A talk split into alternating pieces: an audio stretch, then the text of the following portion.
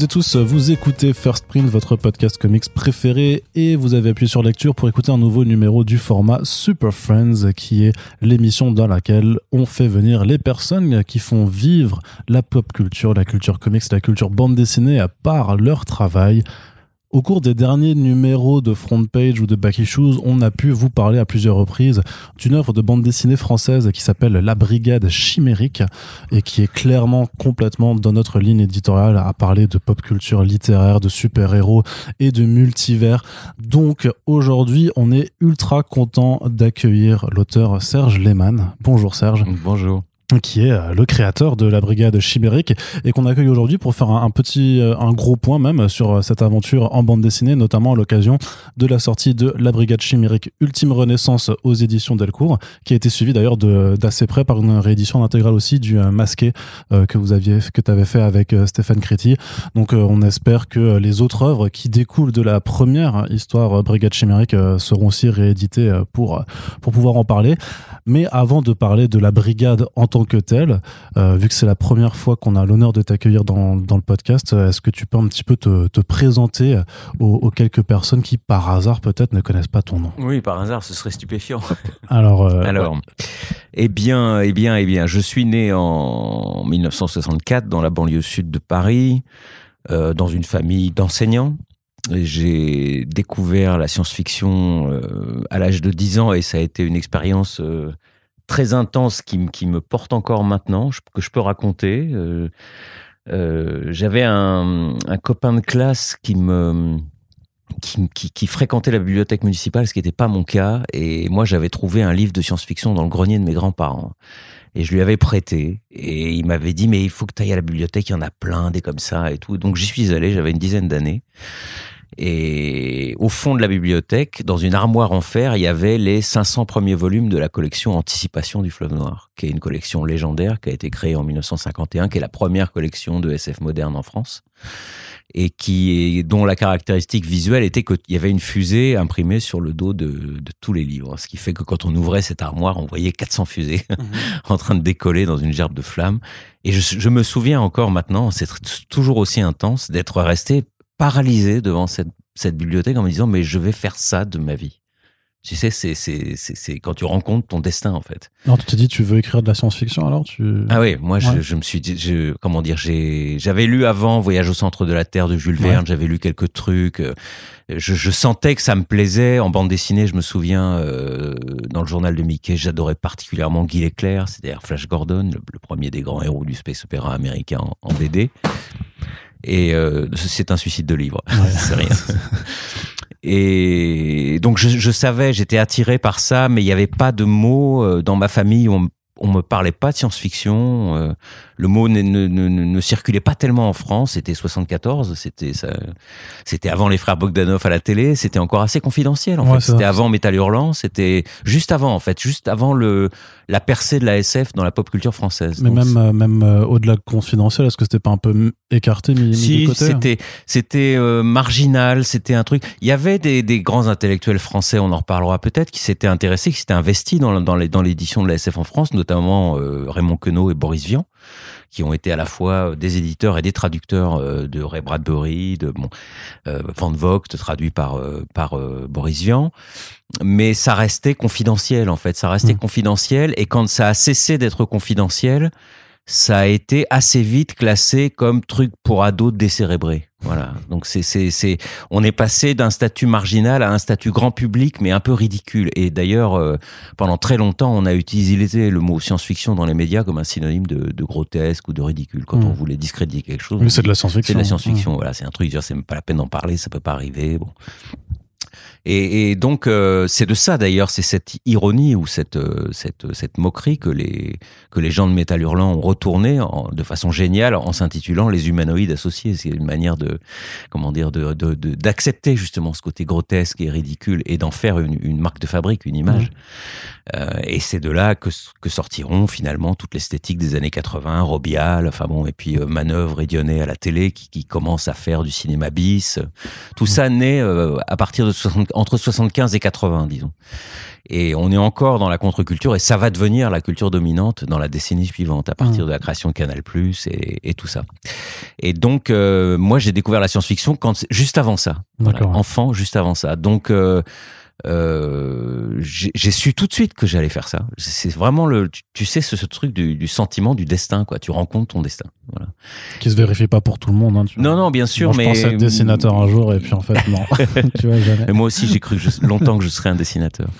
Mais, mais voilà. Et puis, alors après, bah, après, ça a été une espèce de, de chemin initiatique. Euh, finalement assez classique quand je me quand je me retourne. J'ai donc ça n'avait pas de sens de vouloir être un écrivain de science-fiction, mais c'est ce que je, c'est ce que je répondais sur les fiches de tu sais de rentrée des classes. que voulez-vous faire plus tard Écrivain de science-fiction.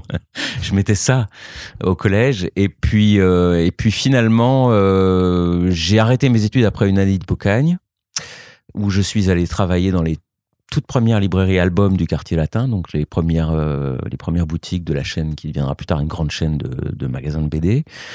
Et euh, les librairies album ont racheté une librairie légendaire du quartier latin qui s'appelait Temps Futur, qui était la première grande librairie de, science-fiction à Paris.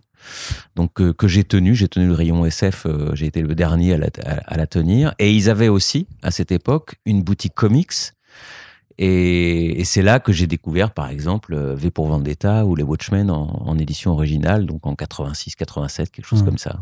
ça, ça, me fascine toujours les, euh, de rencontrer des personnes qui ont pu lire ces œuvres en, en, temps réel lors de, lors de leur sortie. Ça doit être euh, assez incroyable en fait comme sentiment. Je sais pas, mais je, je me demande toujours si, si tu avais le sentiment à l'époque, si tu savais en lisant cette bande dessinée que ouais, tu étais devant le pinacle de, de, ce que la bande dessinée américaine produisait étrangement, c'est presque plus V pour Vendetta que les Watchmen qui m'ont qui m'ont qui m'ont impressionné. Euh, Peut-être parce que les Watchmen étaient une réinterprétation, euh, de, euh, comment dire, d'un d'un monde classique et qui lui-même était traité de manière âpre mais classique, c'est-à-dire que les les personnages imaginés par euh, ou détournés par Moore pour pour les Watchmen sont des personnages de super-héros classiques, alors que dans V pour Vendetta, il y avait une une une comment dire une interprétation héroïque d'un thème terroriste ou euh, d'un thème euh, underground typiquement anglais Hum. où on sentait que la puissance du traitement super-héros passait dans la mythologie européenne, dans des images européennes, n'avait pas besoin de gratte-ciel pour exister, n'avait pas besoin de, de, muscles pour exister, que ça pouvait être autre chose.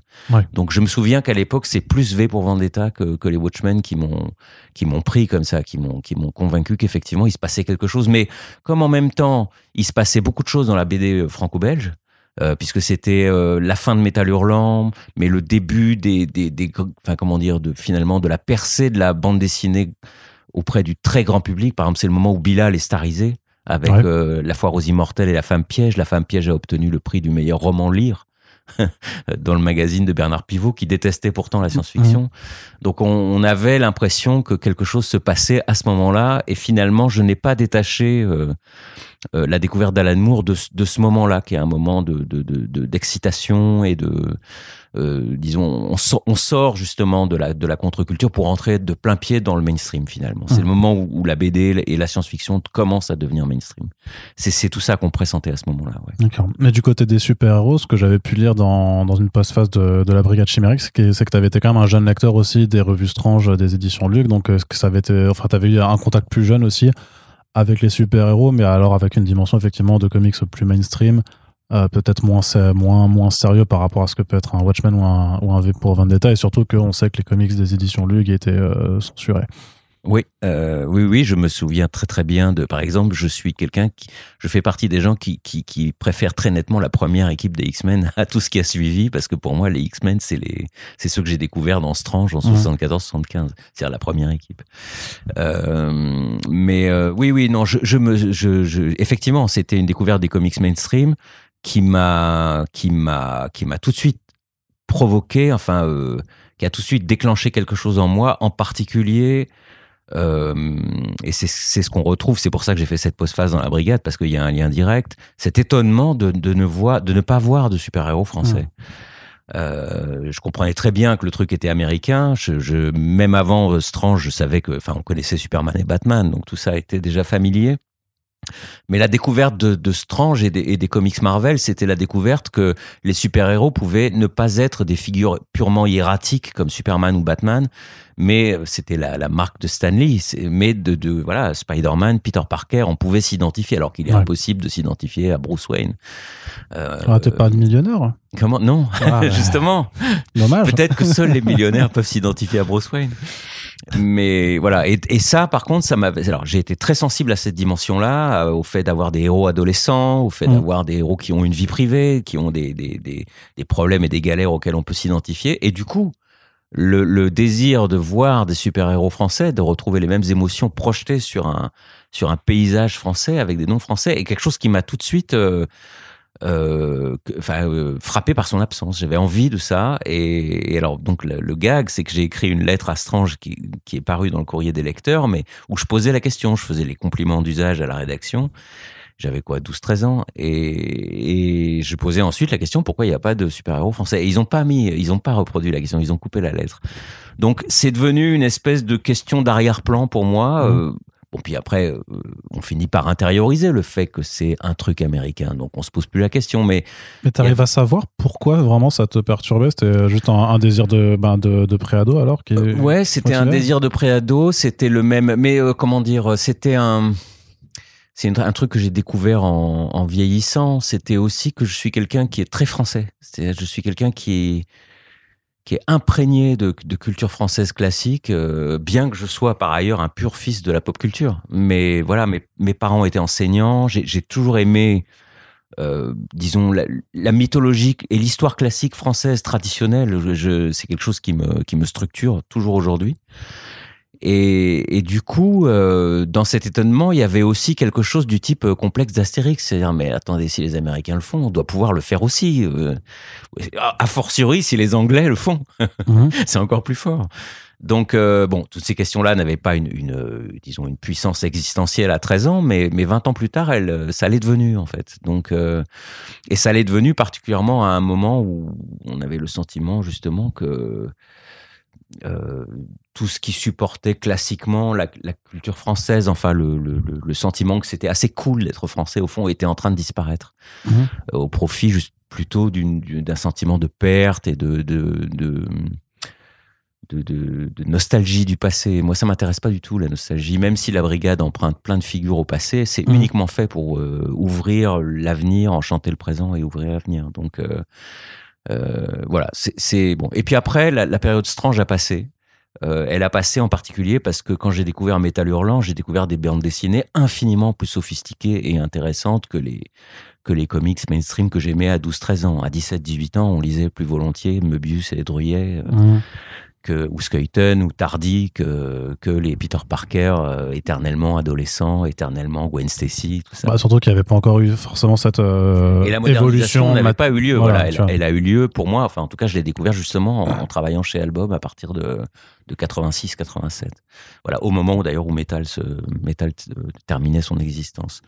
Donc euh, voilà, je suis, il y a eu ce moment comics euh, à l'adolescence qui est qui est passé pour moi euh, et que j'ai que j'ai repris en main en fait à la fin des années 80 et puis ensuite par intermittence, c'est-à-dire que voilà. Mais finalement, par exemple, le le dernier grand choc éprouvé avant la brigade, ça a été la découverte euh, de la Ligue des Gentlemen Extraordinaires d'Alan Moore et du Hellboy de, de Mike Mignola, qui, qui ont été deux. Voilà, je les ai découverts tous les deux en 99-2000, un truc comme ça. Et, c'est là que je me suis dit non, il faut vraiment faire quelque chose en bande dessinée avec qui soit spécifiquement européen et français, justement pour pour rivaliser. Par exemple, euh, Mignola pour moi a été une découverte très importante, pas tellement pour la, d'abord pour la beauté de son dessin. Honnêtement, c'est c'est c'est enfin j'ai presque pas de mots pour décrire ce que j'éprouve devant devant les planches de Mignola, mais aussi pour pour euh, son audace à revisiter par exemple le folklore euh, européen, les loups-garous français, mmh. les, les, démons irlandais, euh, les vieux vampires italiens, ou d'ailleurs des, des, des, des, têtes coupées parlantes japonaises. Enfin, il, a, il est capable de, de, de, faire feu de tout bois, et ça aussi, ça, ça a beaucoup joué dans mon, dans mon désir d'écrire des histoires de super-héros français. Je, je, comment dire, à partir du moment où les Américains font des histoires de loups-garous français, il faut qu'on en fasse nous aussi. Quoi. C'est ouais. pas possible de disparaître à ce point de, de notre propre champ culturel. c'est une façon de se réapproprier euh, ta, propre culture. Mm. Et est-ce que dans la Ligue des Gentlemen Extraordinaires, il y avait aussi euh, cette idée de. Enfin, est-ce que ça t'est venu ensuite euh, l'idée de t'intéresser justement aux héros de la littérature européenne? Parce que ça, ça reprenait justement des personnages de, déjà de la littérature. En fait, ça s'est passé, ça s'est passé en plusieurs temps. J'avais des dans les au milieu des années 90, il y a eu un moment de creux au début pendant 4-5 ans. Le parce que moi, je, je me suis toujours intéressé autant à la, à la littérature de science-fiction qu'à la bande dessinée. Ce sont, ce sont deux supports. J'aurais adoré être dessinateur. J'ai un peu dessiné, mais j'étais vraiment pas assez doué pour, pour faire quoi que ce soit de, de valable. Euh, mais mais les deux les deux cultures m'ont toujours paru intimement liées, d'autant plus que euh, il y avait des points de passage. Par exemple, le, le, chaque année, les Américains remettent un prix qui s'appelle le prix Hugo, qui est le prix du meilleur roman ou de la meilleure nouvelle de, de science-fiction. Le premier prix Hugo de l'histoire, c'est L'homme démoli d'Alfred Bester en 1953 grand roman télépathique euh, situé au 24e siècle. Alfred Bester, c'est l'inventeur du serment de Green Lantern. C'est un, il y a beaucoup d'auteurs de science-fiction classiques qui ont fait de, de la bande dessinée, soit en tant que scénariste, soit en tant que, par exemple, comme Ray Bradbury, fournisseur de, de nouvelles qui seront adaptées euh, par les, les, comics d'horreur, les ici comics des années 50-60, etc. Donc, euh, je me souviens par exemple que dans le, le, le Dark Knight de Frank Miller, on voit apparaître Harlan Ellison, qui est euh, une grande figure de la SF américaine underground des années 70. Il est représenté dans la BD en train de faire un commentaire à la télé sur hein. ce qui se passe à Gotham. Bon. Donc euh, pour moi, c'était c'était la même chose en fait. Et puis d'ailleurs, deux mondes indissociables. Oui, c'est deux mondes indissociables. Et d'ailleurs, dans la enfin dans la culture française, c'était la même chose. Euh, Druyet avait embauché Michel Demuth, qui était un des grands écrivains et traducteurs de la SF française, pour faire le scénario d'Iragaël ou La fin des temps. Euh, Jacques Guamard, le grand éditeur de, de, de, chez Pocket, préfaçait le garage hermétique de Möbius. Enfin, tout ça a été euh, parfaitement coordonné d'une certaine manière. Gérard Klein avait fait aussi une préface pour euh, pour Philippe Druyet. Donc les deux mondes me semblaient un seul monde en fait. Et puis les illustrateurs de bande dessinée faisaient les couvertures de livres de SF. Ouais. Donc c'était c'est tout ça était parfaitement mêlé. Et j'ai jamais imaginé ne faire que l'une des deux choses. Mais c'est dans la littérature que j'ai percé en premier, en fait. Euh, j'ai vendu mon premier roman au Fleuve Noir en 1990. Et donc en fait, à partir de ce moment-là, euh, la question de ce que j'allais faire euh, se posait plus. J'ai écrit pendant dix ans de la littérature, des romans, des nouvelles, euh, jusqu'à la fin des années 90 où euh, il s'est produit plusieurs choses. la première, c'est que j'ai commencé à réaliser que j'étais essentiellement que j'étais devenu une sorte d'écrivain pour pour de mauvaises raisons, c'est-à-dire que c'était pour plus pour le plaisir d'imiter, pour le plaisir d'être un fan qui écrit que parce que j'avais vraiment quelque chose à raconter en fait. J'étais toujours euh, sur la, trajectoire de l'adolescence émerveillé devant ce monde et qui se dit je veux en être, je veux en faire partie. Euh, voilà. Euh, et puis à un moment, euh, au bout de dix ans d'efforts, j'en faisais partie, c'est-à-dire que j'avais des prix, je gagnais ma vie comme écrivain, je faisais le film d'Enki Bilal, euh, je travaillais avec Philippe Druyet, je tenais une chronique sur la SF dans l'humanité, j'avais atteint mon but. Mais en fait, j'avais pas vraiment d'univers personnel. C'était plus un truc de Malgré tous les bouquins? Ouais, ouais, ouais, ouais. C'est un, non, je, je, c'est pas de l'autodénigrement, mais euh, mais euh, je, je, je, suis très sévère en fait comme mmh. critique, donc y compris sur moi-même quoi. Il n'y a pas pire critique que moi. J'aime très peu de mes livres en fait. Bon. Donc à la fin des années 90, euh, j'ai eu une, une, un début de panne, euh, enfin de moments pas marrants quoi, où je pouvais écrire mais en forçant beaucoup, sans grande joie, sans grand enthousiasme, et puis ça faisait des textes moyens. Et c'est le moment où j'ai découvert la Ligue. Voilà. Mmh. Et la Ligue, euh, la Ligue euh, venait après la, la, lecture, juste après en fait, d'un numéro d'une revue euh, publiée par des amis, euh, Francis Valéry et Sylvie Denis, une revue qui s'appelait Cyber Dreams, qui a une dizaine de numéros au milieu des années 90. Et l'un de ces numéros, donc revue de nouvelles, et l'un de ces numéros était consacré aux uchronies, au monde parallèle. Et il y avait, je me souviens, une nouvelle de Kim Newman, auteur anglais, qui racontait ce qu'aurait été la chute de Superman dans les années 30 si elle s'était produite, non pas dans le Kansas, mais en Allemagne nazie. Ah.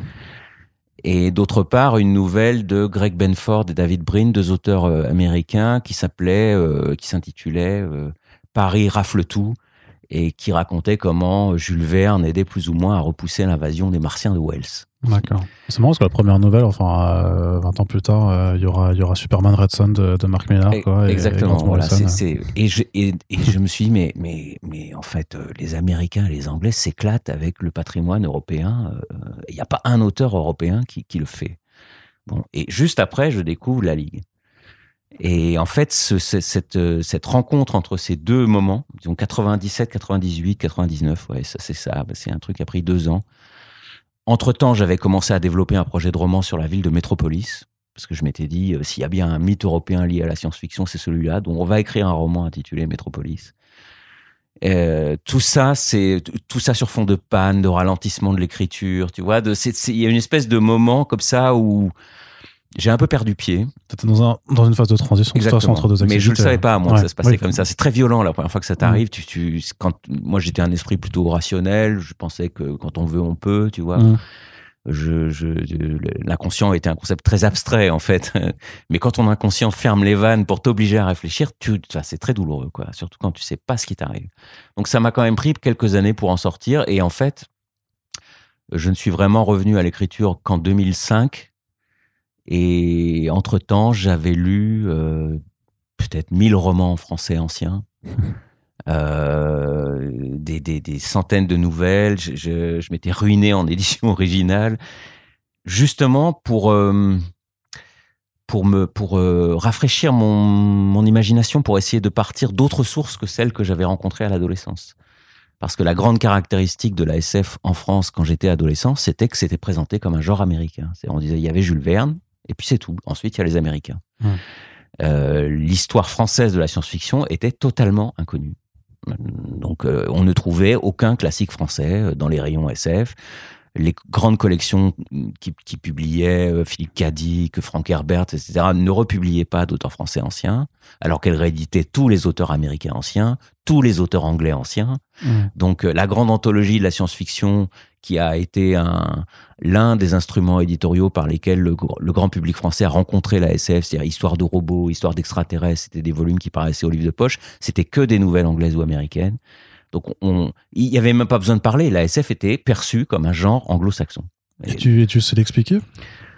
Bah alors ça a, été, le, ça a été le, le, le, sujet de mes réflexions euh, pour qui ont disons qui ont servi de matrice à la brigade. Euh, moi je pense on va on va simplifier le, le truc à l'extrême et puis après on pourra entrer dans les détails si tu le souhaites. Mhm. euh, un jour il y a eu euh, un reportage sur la défense et donc la, la, la, zone du, le quartier d'affaires à, à l'ouest de Paris et euh, sur le, thème de l'architecture sur dalle, sur le fait de raser un paysage en fait pour construire une dalle de façon à n'avoir aucune contrainte technique et de pouvoir faire dessus ce qu'on veut, c'est-à-dire des tours, des bon, des exploits architecturaux divers. Et, donc c'est une, ce sont des décisions de politique publique qui ont été prises sous De Gaulle. Et quand on demandait aux gens qui entouraient De Gaulle à l'époque pourquoi il avait pris cette décision, de ne pas se servir de la géographie parisienne pour, pour essayer d'imaginer quelque chose un peu organique. Ils disaient, mais, mais en fait, euh, cette façon de voir les choses, c'est le monde ancien, c'est le monde des années 20-30. Ce monde a perdu et il mérite d'être oublié. Euh, en fait, pour, pour les gens des années, les Français des années 50-60, le monde de l'avant-guerre est un monde maudit. Mmh. C'est le monde qui a engendré le fascisme, c'est le monde qui a qui s'est compromis dans la collaboration, c'est le monde qui n'avait pas donné le droit de vote aux femmes, c'est le monde dans lequel le racisme était omniprésent. Euh, on veut absolument plus entendre parler de ce monde. Alors que pour les Anglais et les Américains, c'est pas du tout pareil. Pour eux, c'est ce monde-là qui a gagné contre les nazis. Ouais. Et donc, il a gagné le droit de transmettre le souvenir. Par exemple, euh, euh James Bond est un héritier direct des grands récits d'espionnage euh, anglais des années 20-30 qui sont encore réédités aujourd'hui. John Buchan, il y, en a, il y en a plusieurs. Hitchcock a adapté au cinéma d'ailleurs. Le, le, le, personnage du super espion anglais, puisque James Bond est ce qu'il y a de plus proche d'un super-héros ouais. anglais en fait. Euh, c'est une sorte de Batman anglais, gadgets et richesses comprises. Enfin, c'est assez marrant. Il a pas de Batmobile, mais il a une bonde mobile d'une certaine ouais, manière. Ouais. Donc c'est, il a juste pas le costume. Voilà, c'est ça. Enfin, mais même il a un costume. Il a un il costume. Donc euh, c'est une sorte d'uniforme, disons. Euh, mais on, là aussi, on pourra y revenir. Mais donc dans l'ensemble, le monde anglo-saxon euh, n'a eu aucun problème avec euh, son imaginaire d'avant-guerre, que ce soit celui des États-Unis et des Pulps ou celui du monde anglais des années 20-30, euh, dont Hitchcock et James Bond perpétuent le souvenir. En France, c'est l'inverse. le monde des années 20-30 a été oublié, et volontairement oublié. C'est-à-dire que d'un seul coup, on s'est dit la modernité, c'est la SF américaine. Et donc les auteurs français qui apparaissaient dans les collections où étaient publiés les grands classiques américains et anglais, Ray Bradbury, Philippe Cadic, euh, A.E. Van Vogt, etc., les auteurs français étaient perçus comme imitant les Américains et les Anglais. Et la redécouverte qu'il y a eu avant-guerre une science-fiction française très nombreuse, peut-être même probablement la plus nombreuse en termes de, nombre de titres publiés, que c'est en France qu'a été publiée la première théorie et définition de la science-fiction par Maurice Renard sous l'appellation de Merveilleux scientifique en 1909, que c'est en France qu'a été créée la première collection de livres de science-fiction, euh, Les Hypermondes de Régis Messac en 1935.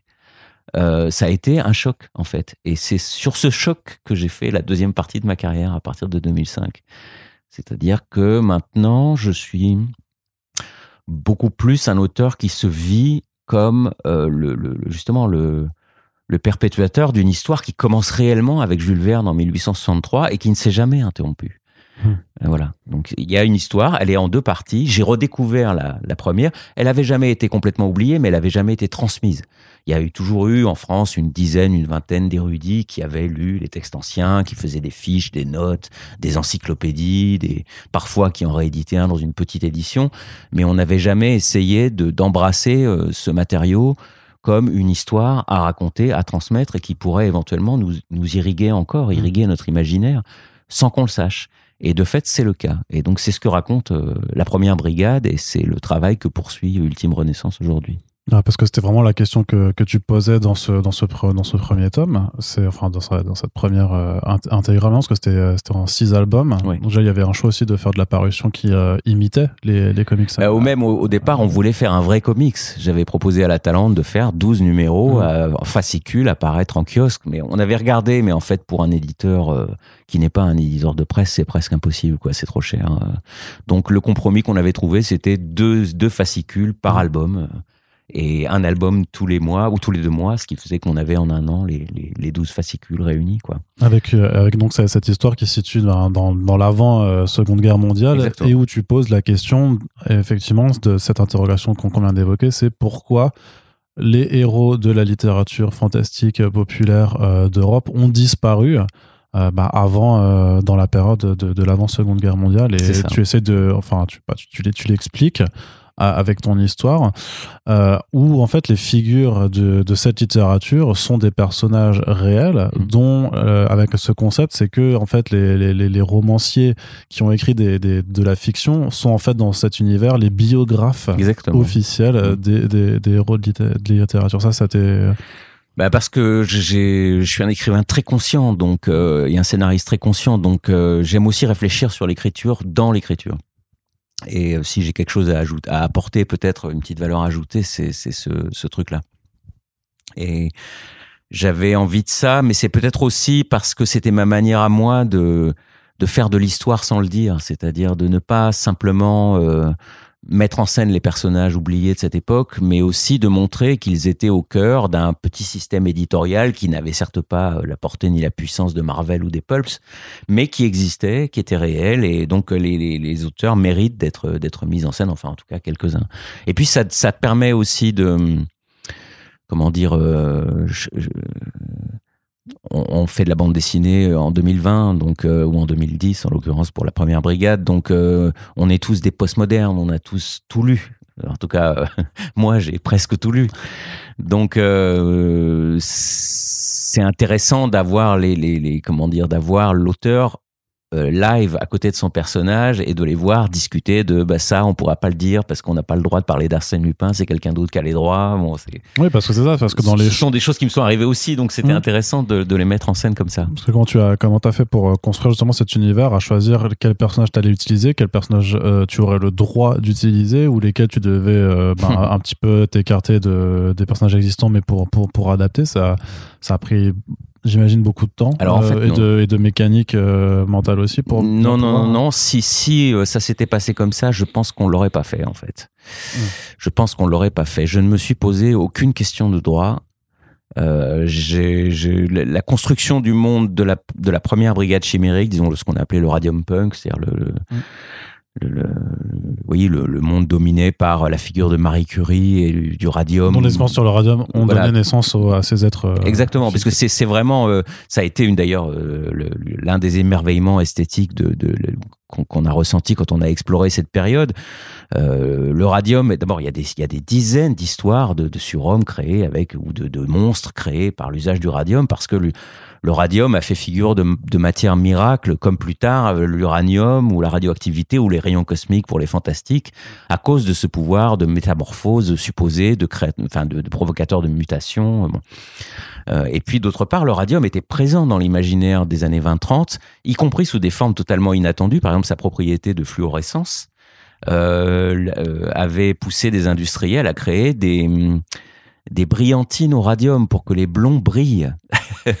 et on trouve des pubs des années 20-30 où on voit des femmes avec les cheveux euh, fluorescents en disant Mesdames, si vous êtes blonde, la crème au radium euh, soulignera votre blondeur. Et donc, il y avait des femmes qui s'enduisaient la tête de radium.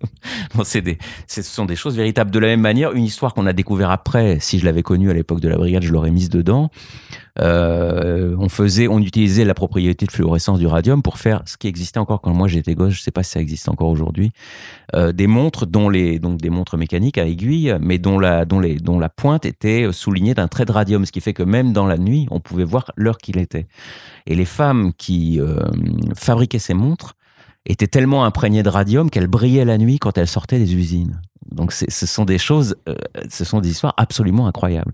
Donc le radium était présent dans l'imaginaire de mmh. cette époque, et comme le radium a été découvert par une immense figure scientifique et mythologique française qui est Marie Curie, euh, on avait décidé de centrer l'histoire autour de l'Institut du Radium, qui existe toujours, mais qui s'appelle aujourd'hui Institut Pierre et Marie Curie, c'est moins flamboyant. Ouais. C'était mieux, Institut du Radium. Ça fait un peu Baxter Building, pour tout dire. Donc, euh, il est juste à côté, il existe, il est à Paris, il est juste à côté du Panthéon. Et, euh, et on, a, on a décidé d'avoir ce point fixe, comme ça, qui permettrait de, de, de rassembler les héros qu'on voulait montrer dans un seul lieu, avec sous la tutelle d'une figure d'autorité qui est, qui est Marie Curie. Et en l'occurrence dans la première brigade, sa fille, puisque Marie est morte en, mmh. en 1935. Et voilà. Et donc les super-héros eux-mêmes, euh, une fois qu'on avait ce cadre, disons euh, Radium Punk, euh, les super-héros eux-mêmes, il y, en a un qui était absolument évident, qui était le Nyctalope, parce que le Nyctalope, personnage de surhomme créé par Jean de Lahire feuilletoniste français en 1911. ça, ça, c'est un vrai personnage. C'est un vrai personnage, oui, bien sûr, bien sûr. Et on l'a choisi en premier, on l'a même pas choisi, en fait, il s'est imposé à nous parce qu'il est totalement représentatif de euh, l'histoire qu'on voulait raconter. Je, peux, je peux faire le, le, topo en deux mots. Jean de Lahire est un feuilletoniste français. Ça a d'abord été un romancier. Il était, je crois, même un peu ambitieux sur le plan littéraire. Il est monté à Paris aux alentours de 1900. Il venait du, du sud-ouest. C'était un Catalan. Et euh, il est devenu, il s'est un peu euh, glissé dans les cercles symbolistes, un peu d'avant-garde de cette époque. Et puis, il tirait euh, le diable par la queue, comme beaucoup d'écrivains. Et par des amis, il s'est retrouvé à faire un feuilleton dans le journal Le Matin, qui était un des grands quotidiens de l'époque. Et ce feuilleton a eu un très grand succès. Et à partir de là, Lahire est devenu un feuilletoniste réputé. Et en 1911, il a inventé ce personnage du nyctalope euh, qui euh, qu'il continuera d'animer jusqu'au milieu des années 40 pendant l'occupation et c'est bien là le problème. Euh, c'est un personnage qui voit la nuit à la suite d'un attentat qui a euh, modifié son air optique. C'est un personnage qui a un cœur artificiel donc il vieillit très lentement. C'est un personnage qui a voyagé dans l'Himalaya et qui connaît les secrets des yogis. C'est un personnage euh, qui a découvert l'Atlantide. C'est un personnage qui voyage dans le temps. C'est un personnage qui affronte des espèces de monstres humains euh, comme Gorillard ou le comte de Schwalzrock. Donc euh, c'est un personnage de proto-super-héros littéraire que même les Américains envisagent comme le premier super-héros moderne. Mmh. C'est-à-dire, c'est pas un personnage comme comme ceux que Moore a mis dans la ligue. Euh, de la fin du 19e, c'est réellement un personnage du 20e siècle avec euh, des artifices techniques, des super pouvoirs créés par la technique. Euh, il a une organisation anticriminelle, il, il, reçoit des missions de la présidence de la République. Donc, c'est vraiment un personnage de super-héros français institutionnel, emblématique, qui aura un très grand succès, qui sera présent quasiment en permanence en feuilleton dans le matin pendant toutes les années 20-30, mais que l'Aïr, par malheur, emmènera avec lui dans sa déchéance, puisque l'Aïr sera un collaborateur. Ah. D'accord. Il acceptera d'arianiser la maison d'édition qui, était, qui le publiait, c'est-à-dire que les propriétaires de la maison d'édition Ferrangzi étant juifs, ils seront chassés, et Lahir prendra leur place en tant que directeur éditorial de la maison d'édition. Donc c'est un, un enfoiré, on va dire ça comme ça. C'est un vrai enfoiré de collaborateur qui a profité de la collaboration et qui a été condamné à mort d'ailleurs euh, après la guerre par contumace. Et puis ensuite il a été gracié cinq ans plus tard et il a fini ses jours à Paris en essayant de relancer le Nyctalope dans les années 50, mais mais plus personne ne voulait entendre parler de cette histoire. Et c'est justement l'une des l'une des caractéristiques, et on revient sur ce qu'on disait tout à l'heure, c'est une histoire qu'on a préféré oublier et à juste titre. On comprend Là, bah, pourquoi. pour, là, pour on coup, comprend oui. pourquoi que le grand surhomme français ait été un collabo. C'est c'est pas c'est pas glorieux. Donc euh, comme nous notre hypothèse de départ c'était que le monde des années 20-30 avait été oublié justement parce qu'il était compromis. Mm. Parce que c'est le monde de, l'empire, de le monde des colonies, le monde d'un d'un certain racisme, d'un- d'un antisémitisme virulent, de la Mm. collaboration. Euh, on s'est dit c'est ça qu'il faut montrer. Euh, est-ce que, est-ce que les super-héros français des années 20-30 peuvent y survivre? On n'en sait rien. Mais si on, est, si on a des nerfs, si on est courageux, on raconte cette histoire. C'est, on ne fait pas semblant d'inventer des super-héros résistants. Bon. Et donc, c'est ce qu'on raconte dans, dans, dans la brigade chimérique. On, on voit le nyctalope, protecteur de Paris, vieillissant, aigri, euh, cherchant un biographe à sa mesure parce qu'il considère que Mhm. Jean de Laïr n'est pas à la hauteur. Euh, très jaloux des, des héros créés par les Anglais parce qu'eux ont eu des grands auteurs à leur disposition qui les servaient de, qui leur servaient de biographes. Euh, on voit Laï, euh, le, le, le personnage du Nyctalope, euh, oublier de s'opposer aux, aux nazis qui, re- qui sont représentés par le docteur Mabuse, Mabuse, dans hein. l'histoire.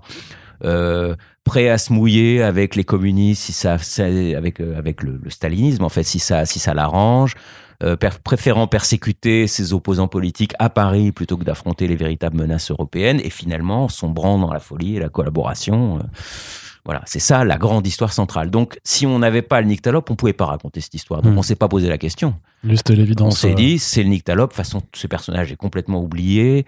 De temps en temps, il y a un livre de Lahir qui est réédité. Personne ne s'est jamais manifesté pour dire nous sommes les héritiers, etc. Donc, on s'est dit, on, on prend le Nyctalope. Et du coup, ben, on a pris les autres aussi. Et quand tu dis on, c'est avec Fabrice Collin. Oui, avec euh, Fabrice et Jess et Jess. avec la Talente. En fait, personne ne s'est vraiment euh, posé la question. C'est- Si tu veux, il y a maintenant ce- ce- ce- cet univers a été partiellement redécouvert. On commence à savoir qu'il existe. Donc on peut se poser des questions comme ça. Mais quand on a fait la brigade et on a commencé à travailler sur le scénario en 2006-2007, ok, ouais. c'était un monde qui était complètement, c'était il y a 15 ans, qui était complètement inconnu et personne ne s'est dit, ouh là là, les héritiers de Félifax vont nous, vont nous harceler parce qu'on a réutilisé le personnage sans autorisation. Plus personne connaissait ces, ces, ces héros, quoi. Donc, euh, Mais, mais sur les recherches, alors juste pour euh, justement pour retrouver tous ces bouquins que tu as lus, Mm. euh, que tu dis avoir lu donc euh, plus de 1000, euh, 1000 Ouais. bouquins, un tu- millier, ouais. tu les as trouvés où? Bah, je les ai trouvés euh, en occasion sur Internet. C'était les débuts d'eBay. On trouvait encore des choses pas trop chères. Non, mais euh, quand, quand tout à l'heure je te surtout disais... comment les comment les chercher aussi Voilà, comme- c'est parce ça. que si comment euh, comment retrouver des bouquins dont euh, dont l'imaginaire collectif a, a oublié l'existence Alors hein. l'imaginaire collectif, oui, mais comme je te l'ai dit tout à l'heure, il y a toujours eu quelques érudits hein. Voilà, quelques érudits, et heureusement qu'ils ont été là, parce que ces érudits, leur travail, ça a été de faire des listes, des fiches, de faire des encyclopédies. Donc on a une grande encyclopédie des voyages extraordinaires de l'utopie et de la SF, de Pierre Versin, qui est un chef-d'œuvre, qui a eu le prix Hugo, du meilleur essai sur la science-fiction dans les années 70, euh, qui est le premier grand livre à avoir... euh, euh, disons, fait revenir ce matériau. Mais c'est un livre pour érudits, c'est un livre pour bibliothèque, c'est un livre pour chercheurs. Donc, euh, dedans... euh, c'est pas ultra accessible si, si, c'est accessible, Ouais. mais simplement, faut être passionné par ça. quoi. Mhm. C'est pas un livre qu'on lit pour s'informer, c'est un livre qu'on lit quand on connaît déjà un peu l'histoire de, ce domaine et qu'on cherche des renseignements précis. La grande histoire générale de, de, de- la science-fiction française d'avant-guerre n'existe pas, elle n'est- elle n'est pas faite. Donc euh, c'est voilà, en, en feuilletant ces encyclopédies, ces, ces listings, en voyant que dans l'encyclopédie on insiste sur tel et tel bouquin, sur tel et tel auteur, tel autre euh, critique dit un peu la même chose mais avec des nuances. À force de recouper tout ça, on finit par avoir une une, une liste type de entre 400 et 600 textes qu'il faut lire pour se faire une idée de ce que ça a été. Donc une fois que ces 400 600 sont sont là, quelques-uns ont été réédités, pas mal les grands classiques ont été repris en volume omnibus euh, à la fin des années 80 chez Lafon, Gustave Le Rouge, Maurice Renard, Ronnie Henné, tout cela on les trouve relativement facilement. Et puis après, bah, les éditions originales jamais rééditées, là oui, faut faut se ruiner en édition originale pour euh, en, les achetant euh, sur eBay ou, ou, dans des librairies d'occasion euh, spécialisées, etc. Donc ça, ça m'a pris euh, 3-4 ans et ça m'a coûté quelques, quelques, quelques, on va, quelques milliers d'euros, on va dire. C'était, c'était pas encore. Mais ils, sont, ils deviennent chers maintenant. Ça devient très cher de se faire une mmh. collection comme ça. Ouais. Ouais, voilà. Donc, si tu veux, la, la, la, la, la le fait d'arriver à cerner le corpus de texte, parce que les, les 600 ou 1000 euh, sont pas tous indispensables. En fait, il y en a deux ou 300 qu'il faut vraiment avoir lu. Voilà, mais ce qui représente déjà quand même pas mal de lectures. Hein. C'est bien sûr, ça c'est bon. Et puis après, tu les mets en relation avec ce qui s'est passé à la même époque en Angleterre et aux États-Unis, et tu commences à voir les interactions. C'est vraiment dans l'histoire de la pop culture, euh, l'ASF et le fantastique sont une partie très importante. Et il y a une grande histoire française de ces genres qui n'est pas racontée. Elle n'est pas racontée parce qu'elle basiquement en France, euh, s'il n'y a pas d'intérêt institutionnel de l'académie, de l'université, des médias et de la presse, rien n'arrive. Or, euh, s'il y a bien une chose que l'université en France est, c'est conservatrice. C'est-à-dire que on commence, ça fait, ça fait, Jules Verne a commencé à écrire en 1863. On a commencé à s'intéresser à la science-fiction en France à l'université en 2010. Vraiment pas avant? Non. Avant, il y a quelques thèses. Il y en a de temps en temps, une mmh. ici et là. Mais il n'y a pas eu de revue universitaire sur la SF, il n'y a pas eu de d'unité de, recherche sur la SF ou le fantastique, tout ça n'existe pas du tout. Ça, ça commence depuis une dizaine d'années. Donc si tu veux, tu as 150 ans de littérature française qui ne sont pas documentés par l'université, ce, mmh. ce, qui est dingue. C'est laissé aux amateurs comme moi qui ne sont pas des chercheurs. Donc on n'a pas les méthodes. Nous, on fait ça comme des fans, tu vois. Alors comme des fans soucieux de bien faire, de, de, de ne pas raconter n'importe quoi, de ne parler que de ce qu'on a lu, etc. Mais, mais entre nous et des docteurs d'université qui sauraient comment interpréter les textes, ou tu vois, c'est ou les placer dans leur contexte culturel, euh, on souffre de ne pas avoir ces grandes histoires. Donc euh, donc c'est en train d'arriver maintenant, mais c'est très récent. Et du coup, c'est un peu une terra incognita tout ça. Et c'est très dommage à la fois pour euh, pièce manquante française, donc qui nous, qui, qui est à la fois un, trou béant dans l'histoire de la pop culture au XXe siècle et qui en même temps a pour contre-effet de, de, de, nous faire nous sentir extérieurs à cette pop culture, de l'admirer de l'extérieur comme si elle était exclusivement anglo-saxonne et maintenant euh, asiatique. Euh, alors qu'en fait, euh, cette pop culture européenne, elle est, elle est énorme, elle est majeure. Je veux dire, Sherlock Holmes, Jules Verne, Fantomas. Euh, même Maigret, d'une certaine manière, c'est de la pop culture, tout ça, c'est bon. Et, Tintin, enfin bon, c'est c'est mmh. c'est c'est c'est énorme. Et on n'arrive pas à, à, faire de tout ça un élément, disons, euh, qui nous de continuité culturelle, qui nous permette de nous dire nous sommes chez nous ici dans cet univers. Voilà. Et c'est ça que la brigade avait pour ambition de commencer à rétablir. Alors euh, après le Nick Talop, c'était quoi les personnages qui s'inscrivaient directement? Alors dans le dans le dans l'histoire apparaissait euh, très peu, mais on, on lui a consacré un album plus tard, l'homme truqué de Maurice Renard. Donc l'homme truqué, c'est un personnage de soldat. Euh, il y a des super soldats dans la vieille SF française. Euh, qui est grièvement blessé aux yeux pendant la Première Guerre mondiale, pendant le, je pense sur le chemin des dames, et qui, alors qu'il est sur le champ de bataille, est kidnappé comme il voit rien et que c'est lui qui raconte l'histoire. Il, il, ne sait pas par qui, mais on devine à demi mot que ce sont probablement des soviétiques qui viennent de faire la révolution et qui se livrent sur lui à des expériences, dont une qui consiste à lui, à lui remplacer ses yeux euh, qui ont été euh, euh, arrachés, endommagés irréversiblement par des électroscopes, c'est-à-dire des, espèces de sondes optiques qui permettent à Lebris, à Jean Lebris, l'homme truqué, de voir l'électricité. Il ne voit plus ce que voient les hommes normaux, il voit l'électricité. Et donc, ça lui permet d'avoir une, vue sur l'univers euh, complètement différente. C'est un personnage naturel de super-héros. Euh, dans les personnages qu'on a utilisés aussi, il y en a un qui est un homme tigre, qui s'appelle Felifax, à qui l'un des grands feuilletonistes des années 20-30, euh, Paul Féval fils, a, consacré deux livres. Et c'est réellement, c'est une sorte de Doc Savage mélangé à Tarzan avec le thème animal en plus. Voilà, c'est le fruit d'une expérience dans la jungle, de transformation, d'insémination d'une femme avec euh, une semence de tigre trafiquée, etc. Bon, voilà, ça en fait, ça en fait un personnage tout à fait considérable. Il y a un personnage merveilleux qui s'appelle Palmyre, la sorcière mondaine. Mmh. Palmyre est l'héroïne d'une d'une autrice, on dit comme ça maintenant, tout à fait étonnante, Renée Dunant qui était une amie des surréalistes dans les années 20-30, euh, lesbienne, féministe, anarchiste, pacifiste, nudiste. elle faisait tout ça et euh, qui a écrit énormément des romans policiers, du fantastique, de la SF, mais aussi de la littérature tout court. Euh, qui était très provocatrice. On l'appelait la vitrioleuse parce que comme critique, elle était euh, super violente, comme beaucoup les surréalistes, et euh, qui a qui a inventé ce personnage de, de sorcière mondaine qui reçoit ses clients sur les Champs Élysées dans son grand appartement et qui a une sorte de miroir dimensionnel qui lui permet d'invoquer des créatures venues d'autres dimensions, dont un poulpe géant avec lequel elle entretient des rapports sexuels. c'est quand même beaucoup d'audace hein, pour des gens des années 20-30. Il faudra des décennies pour que la, la, la, ouais, parce que SF euh, retrouve ce genre d'audace. C'est ça, parce qu'entre ça et puis même une personne capable de voir l'électricité, enfin, même Enfin, moi, par rapport à, ma propre conception de la pop culture, j'ai du mal à me dire que ça pouvait déjà exister, en fait, ce genre de concept. Euh, bah ouais, c'est ça, dans, dans, les années 20 ou 30. Bah ouais, non, ça, commence. En fait, la, la, grande période de la SF française commence à partir de 1890, en gros, avec l'apparition d'un auteur majeur, le Wells français J.H. Ronier, qu'on connaît encore un peu aujourd'hui pour La guerre du feu. C'est lui qui a écrit La guerre du feu. Mais en fait, c'est ce type, il a été président de l'Académie Goncourt, il a inventé le mot astronautique, il a écrit euh, l'un des plus beaux récits de futur lointain qui s'appelle La mort de la Terre. Il a, il a inventé le roman préhistorique. C'est, c'est un, un, un, personnage absolument considérable et qui est lui aussi pratiquement oublié aujourd'hui. Donc euh, non, non, il y a eu une vraie audace que je te disais tout à l'heure. La SF française, et c'est pas du tout cocardier hein, de ma part. C'est une analyse que même les Américains commencent à faire, puisque paradoxalement, les Américains sont plus au courant de notre vieille SF que nous. Parce que eux ont des universités qui s'intéressent à la SF.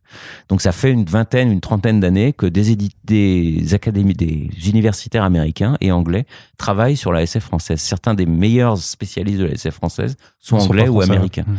Alors qu'on en a très peu ici. Enfin, en tout cas, ça commence maintenant, mais juste maintenant.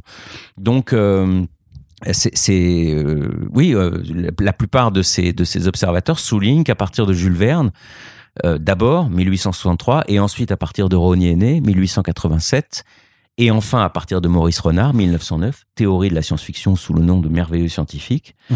euh, l'ASF française est l'endroit où ça commence. Voilà, ça commence, ça commence, et puis tout de suite après en Angleterre et 20 ans plus tard aux États-Unis. Donc c'est ça le, le, le, le, point de départ. Et donc, comme on était les, les premiers et les plus les plus les plus pressants sur le coup, parce que ce qui frappe quand on lit les textes critiques de ces années-là, c'est que les auteurs français de cette époque pensaient qu'ils avaient inventé la science-fiction. Mmh.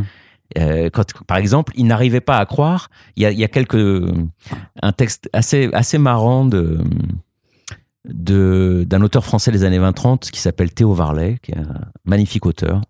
Et euh, il découvre les pulps américains. Il découvre Wonder Stories, qui est l'un des pulps fondateurs de la SF de Hugo Gernsback et il trouve dedans une histoire qui ressemble à un roman qu'il a écrit. Et il dit mon plagié. Il, mm. il s'imagine absolument pas que quelqu'un d'autre puisse avoir la même idée. Et beaucoup d'auteurs français des années 20-30, on le lit dans la façon dont ils, dont ils parlent de la, du merveilleux scientifique ou de leurs œuvres, pensent que c'est un truc français, en fait, ce qu'ils ont inventé. Mm. Et c'est d'autant plus troublant de voir à quel point aujourd'hui on se sent peu propriétaire de tout ça. D'accord. Dans la brigade chimérique aussi, tu avais quand même ce concept aussi bah, du, personnage qui, euh, qui a quatre entités en fait euh, mm. en, en lui-même, qui est aussi euh, assez. Alors ça, c'est une. Donc ça, c'est le personnage qu'on a créé puisque c'est le, mm. le, le, lieutenant Jean Sévrac, la brigade chimérique lui-même. C'est ça, voilà, c'est le seul personnage. c'est le seul personnage inventé. Fictif. Exactement. Mais que vous, vous avez inventé, que vous n'avez pas repris. On l'a, on l'a pas inventé, mais on l'a, comment dire, on l'a déduit parce que euh, ce qu'on voulait pas, c'était euh, se faire plaisir euh, gratuitement. C'est-à-dire, on voulait pas inventer les quatre fantastiques sans raison dans les années 20.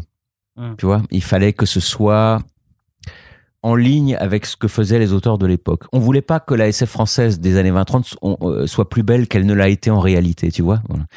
Et donc rester avec des méthodes narratives de cette époque-là et pas forcément avoir bah, le recul que tu peux avoir bah, quand tu fais ça au début des années 2000. Euh, c'est ça, c'est on voulait pas faire X-Men euh, en 1920, mm. on voulait on voulait vraiment ne se, se servir de l'imaginaire de cette époque. Et pour voir s'il avait encore quelque chose de vivant ou si c'était purement une momie. Après tout, on peut aussi euh, découvrir que rien ne se passe et que ça répond pas quoi, que c'est fini, que c'est une époque terminée et que cet imaginaire est terminé, mais c'est pas du tout le cas. Et donc, en ce qui concerne la brigade elle-même, donc le personnage de Jean Sévrac, qui, au cours d'un bombardement, se retrouve pris à la fois d'entre des nappes de gaz euh, expérimentaux, euh, euh, une machine au radium déposée là par Marie Curie, et qui se scinde en quatre entités élémentaires, en fait. ce personnage a été inspiré par un personnage créé par Ronnie Henné, dont je parlais à l'instant. Euh, le lieutenant de Givreuse, euh, donc euh, Ronnie a écrit en 1917, pendant la, deuxième, la Première Guerre mondiale, un roman intitulé L'énigme de Givreuse, dans lequel il arrive ça en gros à son personnage. Il est pris sous le feu dans les lignes et euh, il se sépare non pas en quatre, mais en deux personnages strictement égaux, équivalents.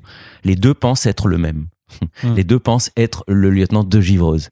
Et donc, en fait, c'est l'histoire de, de, ces deux personnages qui pensent chacun qu'ils sont l'original et qui doivent négocier leur retour à la vie civile, sachant qu'il n'y a qu'une fiancée, il n'y a qu'une maison, il y a qu'un voilà, il y a et puis il y a bon, mais c'est c'est c'est loin d'être anecdotique, c'est un très bon roman sur euh, sur l'identité, sur la mémoire, sur à quel point, à quel moment nous, ne sommes plus le même, etc. Et donc, comme on avait ce truc assez génial de bombardement euh, créant euh, une, une sissiparité en fait entre sur un personnage, on s'est dit ça va faire un, on va faire la même chose mais x4 au lieu d'avoir deux, deux doubles, on va avoir x4 et, et euh, ce seront pas des doubles, mais ce seront chacun l'incarnation d'un trait psychologique du personnage. Donc on a dedans le Baron Brun qui est euh, un homme ours, enfin ou disons un ours intelligent qui représente ce qu'il y a de plus archaïque chez Sévrac, c'est-à-dire son son origine noble remontant aux croisades, euh, au moment où les nobles français faisaient encore référence à l'animal comme symbole de puissance. On a comme c'est un scientifique, c'est vrac, il a en lui le, docteur Sérum qui est euh, une espèce de squelette vivant qui a des pouvoirs de, de dessèchement et de, et de, et de dessiccation euh, au toucher et qui représente sa partie scientifique.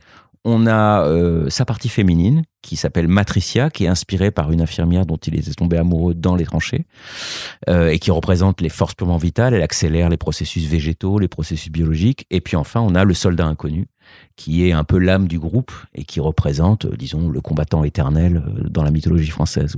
Et ces quatre traits psychologiques qui cohabitent chez Sévrac euh, harmonieusement quand il est intégré, quand il est désintégré, d'un seul coup, se retrouvent formés un groupe de quatre qui sont éventuellement en conflit les uns avec les autres. C'était difficile pour toi de, de, bâtir toute cette histoire pour apporter une forme de réponse à la question que tu posais au départ, puisque, alors moi, le, bouquin est sorti il y a, il 10 ans, donc euh, je, je, pense qu'on peut rentrer dans, dans, certains détails de l'intrigue, mais, mais notamment sur la, sur la conclusion où en fait euh, euh, il n'y a pas de victoire des gentils, de, de, tes héros dans, dans, dans, la brigade chimérique, et au contraire il y, a cet, il y a cet exode en fait, parce qu'il y a quand même une scène qui reste importante, celle où ils vont prendre tous le, bateau, pour, bah, justement pour quitter l'Europe et aller aux États-Unis, eh où on reconnaît à la fois bah, un monsieur Steele qui est clairement bah, Superman, qui va aussi partir sur le continent, sur le nouveau continent, et en même temps on voit que des figures comme euh, le Blake de, Blake et Mortimer sont aussi présents pour dire qu'il y a quand même en fait eu un, un, petit reste dans la bande dessinée, dans la pop culture européenne, un, reste en fait de ce, de ce genre de personnage. Oui, absolument. En fait, il y a, y a, y a deux scènes clés dans la fin euh, qui, qui, qui étaient impératives. Euh, la première, c'est celle qui nous est venue en premier. Je, me souviens, ça reste un moment assez fort parce qu'on était allé à Nantes avec Fabrice Collin. Euh, retrouver les gens de la Talente et Jess qui à l'époque vivaient à Nantes pour la première réunion de travail sur la brigade. On, devait passer un week-end pour mettre au point, disons, le, les, grandes lignes du projet. Et euh, on s'est retrouvé avec euh, Jess est venu nous chercher à la gare et en marchant de la gare jusqu'à la librairie La Talente au centre-ville de Nantes, euh, on a mis au point la fin. On s'est, on s'est tous arrêtés un moment sur le trottoir en disant si on raconte l'histoire d'une amnésie volontaire, c'est-à-dire ce qui a l'amnésie que la, culture française a choisi d'avoir par rapport à cette mythologie à cette époque, en, faisant, en, se comportant après-guerre comme si elle n'avait pas existé, est directement liée à, c'était notre hypothèse, à la honte et au, et au refus d'assumer euh, ce qu'avait été euh, la France des années 30-40, c'est-à-dire une France qui finit par euh, plier devant Hitler, par collaborer, etc. Euh, donc, si c'est ça qu'on veut raconter, il faut aller au bout du processus et terminer à Auschwitz, basiquement, puisque c'est ça le traumatisme. Et on comprend que ce soit un traumatisme. Donc, euh, je me souviens qu'on était là sur les, devant la librairie La Talente, sur le trottoir, dehors, et on s'est dit, bon, ben, la dernière image du livre, c'est une image des cheminées d'Auschwitz. Euh, si on veut faire face au traumatisme, il faut aller au bout de ce truc-là. Et donc, comme euh, effectivement la tradition super-héroïque n'a pas complètement disparu, puisqu'elle se perpétue mais de manière secrète. C'est aussi ce qu'on a voulu montrer à travers un personnage comme Bob Moran, par exemple. Bob Moran est un personnage qui naît en 1953. il a une caractéristique physique, il est nyctalope. C'est-à-dire qu'il est l'héritier direct du nyctalope d'avant-guerre. Mais un héritier qui a inversé les valeurs, c'est-à-dire qui, au lieu d'avoir été un collaborateur, a été un combattant pendant la Deuxième Guerre mondiale. Et d'autre part, euh, on, l'a su plus tard, mais, mais Henri Verne, qui est mort cet été, à 102 ans, le créateur de Bob Moran, euh, en avait été l'ami de Jean Ray, l'inventeur d'un des archi-héros des années 20-30, qui est Harry Dixon, qui existe encore aujourd'hui dans l'imaginaire, que Alain Resnais voulait faire un film sur Harry Dixon. Enfin bon, c'est une sorte de légende, Harry Dixon. Et Harry Dixon était le grand détective de l'étrange, le Docteur Strange, disons, de, de, ces années-là. Doc Savage, Docteur Strange, entre les deux.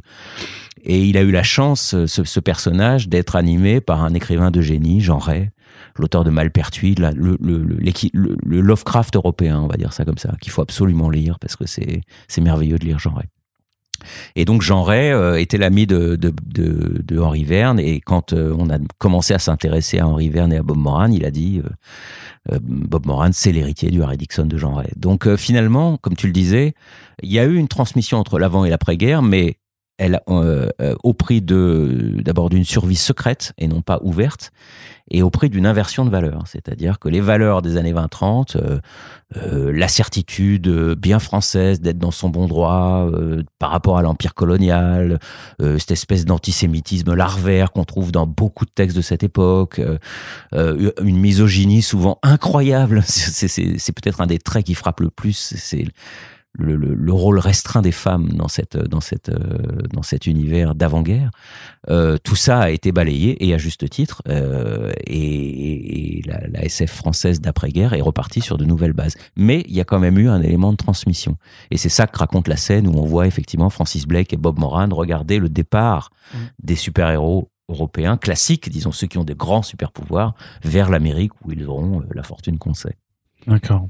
Et tu savais à l'époque que euh, tu reviendras à cet univers. Donc, euh, bah, enfin, enfin, ce que tu appelles l'hypermonde euh, mm. maintenant, qui est d'ailleurs une référence aux hypermondes, à la collection des hypermondes que tu as mentionné plus tôt dans le podcast. Tu savais à cette époque-là, donc en 2010, quand après avoir quand même fait aussi une, parce que c'est sorti à un rythme assez soutenu ces, ces numéros à l'époque. Ouais, on a, bah, on voulait faire une, une mini-série, donc c'était un numéro par mois pendant un an. Donc en fait, on a sorti les six albums en un an, puisque chacun contient deux, deux numéros de l'histoire. Alors, est-ce qu'on savait? Notre, notre, moi, mon, mon, mon, mon kiff intérieur, c'était de me dire, euh, ouais, on doit pouvoir construire un petit Marvel français si on s'y prend bien. Bon, ça veut rien dire sur le plan économique, mais mais mais je veux dire, euh, l'idée voilà, c'était de, créer une constellation d'histoires. Euh, qui donnerait peu à peu l'impression d'un monde qui s'épaissit, qui, qui, qui s'approfondit, euh, qui peut rayonner jusqu'au présent, éventuellement, qui n'est pas coincé dans l'entre-deux-guerres.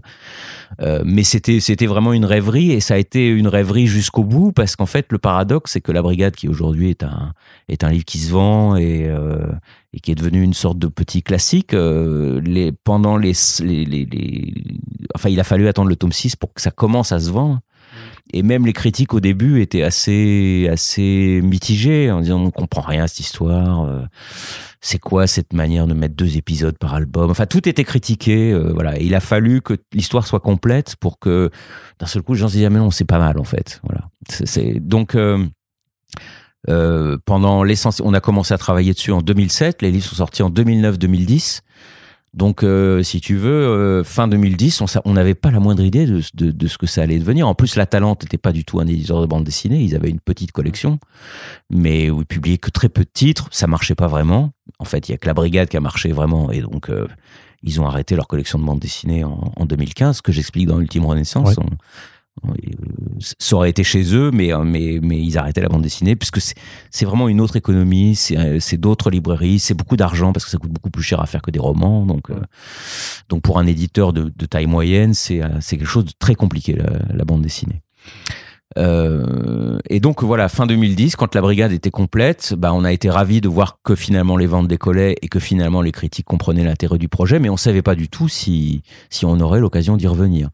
Moi, ce que je voulais, c'était mon, mon propos a jamais été de faire que de l'histoire. Euh, mon propos, enfin de l'histoire au sens de euh, informer le public qu'il avait existé euh, des super-héros français dans les années 20-30. Sinon, j'aurais fait un essai. Ce que je voulais, c'était euh, répondre à la question que j'avais posée à Strange, c'est-à-dire euh, pourquoi il n'y a pas de, super-héros français? Et maintenant qu'on sait pourquoi, est-ce qu'on peut en faire Mm. dans le monde d'aujourd'hui? Et le but a toujours été celui-là. Alors pendant, à partir du moment où la brigade a bien marché, a été reconnue, elle a été primée, elle a eu deux prix, le Grand Prix de l'imaginaire et un prix BDGS des lecteurs. Euh, on était légitime pour, pour continuer, mais on n'avait pas assez de biscuits pour, pour passer directement à l'époque moderne. Alors, j'ai fait un récit de super-héros à l'époque contemporaine qui est masqué, que j'ai fait chez Delcourt, mais j'ai aussi fait un récit avec Jess sur l'homme truqué, l'un des personnages qu'on voit apparaître dans la brigade. Qui est désormais introuvable. euh. Euh, ouais, je sais, qui sera peut-être réédité un jour, mais, mais qui pour l'instant est introuvable, puisqu'il était publié à la Talente et que la Talente ne fait plus de BD. Euh, on a fait euh, une, une histoire sur les origines du Nyctalope. Mm. En fait, on a adapté euh, les, les premiers romans de Lahire pour en faire une, une, une origin story. Mm. Euh, mais ça s'est mal passé parce que finalement, il y avait des héritiers de Lahire et qu'ils se sont manifestés. Enfin, je peux raconter l'histoire. On a, on a, on a. Donc, on, on est passé chez Delcourt en fait. de- La Talente ayant des difficultés à, C'était euh, parce que tu as été déjà publié chez Delcourt que tu allé chez eux alors oui, c'est ça. Euh, Delcourt m'a m'a contacté après la brigade en disant mais écoute, si tu veux faire des bandes dessinées chez nous, t'es le bienvenu. J'ai donc proposé des choses. euh, Masqué a été fait. Et puis euh, et puis ensuite, on, on a fait l'homme truqué chez chez chez la Talente, qui n'a pas très bien marché. Mais il est même s'il est introuvable aujourd'hui, il a pas très bien marché à ce moment-là. Et donc, on- quand on a proposé euh, de faire un- une série sur les origines du Nyctalope, la Talente nous a dit non, on va laisser, on passe notre tour. Donc, on a été chez Delcourt. Et on a commencé à, travailler avec Jess. On a fait un tome qu'on a, a mis, on dit ça entre nous, au frigo, parce qu'on voulait sortir les deux tomes euh, rapprochés, puisque c'est la même histoire en deux volumes.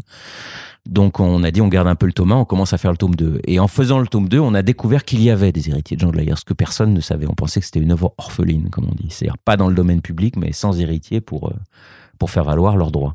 Et on a découvert qu'il y avait des héritiers. Et donc, euh, plutôt que de faire semblant de ne pas voir le problème, on a dit on les contacte, on leur propose le projet, on leur fait un contrat d'adaptation, puisqu'ils ont les droits. Et on a rencontré, euh, c'était trois frères qui étaient les petits-fils de, de Jean de Laïre. Et euh, on a rencontré l'un des frères qui, était, qui avait lu La Brigade, qui avait beaucoup aimé, et qui nous a dit Moi, j'adore le projet, mais mes deux frères, je vous préviens tout de suite, ça passera jamais. Et ça n'a jamais passé. Ils ont refusé. Mais tu de- sais pourquoi? Non, euh, concrètement, ça s'est manifesté comme une demande, des demandes euh, économiques et, euh, et de. Ah, genre, ouais, donnez-nous 12 millions. Non, fait, pas mais- 12 millions, mais des demandes économiques et aussi des demandes de présentation. Euh, il fallait que le nom de Jean de Laïre apparaisse en telle taille sur la page, de, sur la couverture. Bon, ouais, à un moment, avec l'éditeur, on s'est dit c'est bon, on renonce à utiliser le mot nyctalope. On va baptiser la série L'œil de la nuit et on fera les trois volumes prévus comme ça.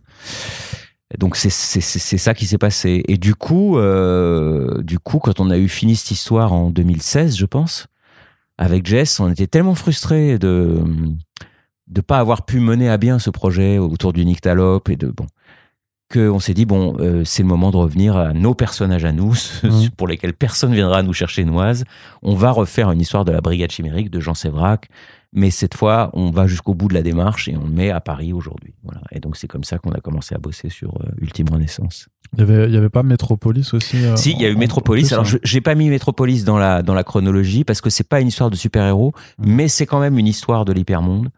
C'est une histoire, c'est une uchronie qui se passe dans les années euh, 30 à la frontière franco-allemande dans un dans un endroit que j'ai appelé l'Interland. On imagine que la guerre de 14 a été évitée, qu'elle n'a pas eu lieu, et que même l'un des projets euh, de, de fédération franco-allemande qui existait dans les années 20, parce qu'il y avait des projets de fédération franco-allemande, et même de fusion des deux pays, euh, était défendu par Aristide Briand et Gustave Stresemann, qui euh, étaient des personnages de premier plan euh, politiquement euh, en France et en Allemagne. Ils ont même eu le prix Nobel de la paix pour ce projet, parce que après la guerre de 14, euh, éviter une deuxième guerre entre la France et l'Allemagne, c'était absolument vital. Mais ils n'ont pas réussi. Mais ils ont eu le prix Nobel pour avoir essayé, disons.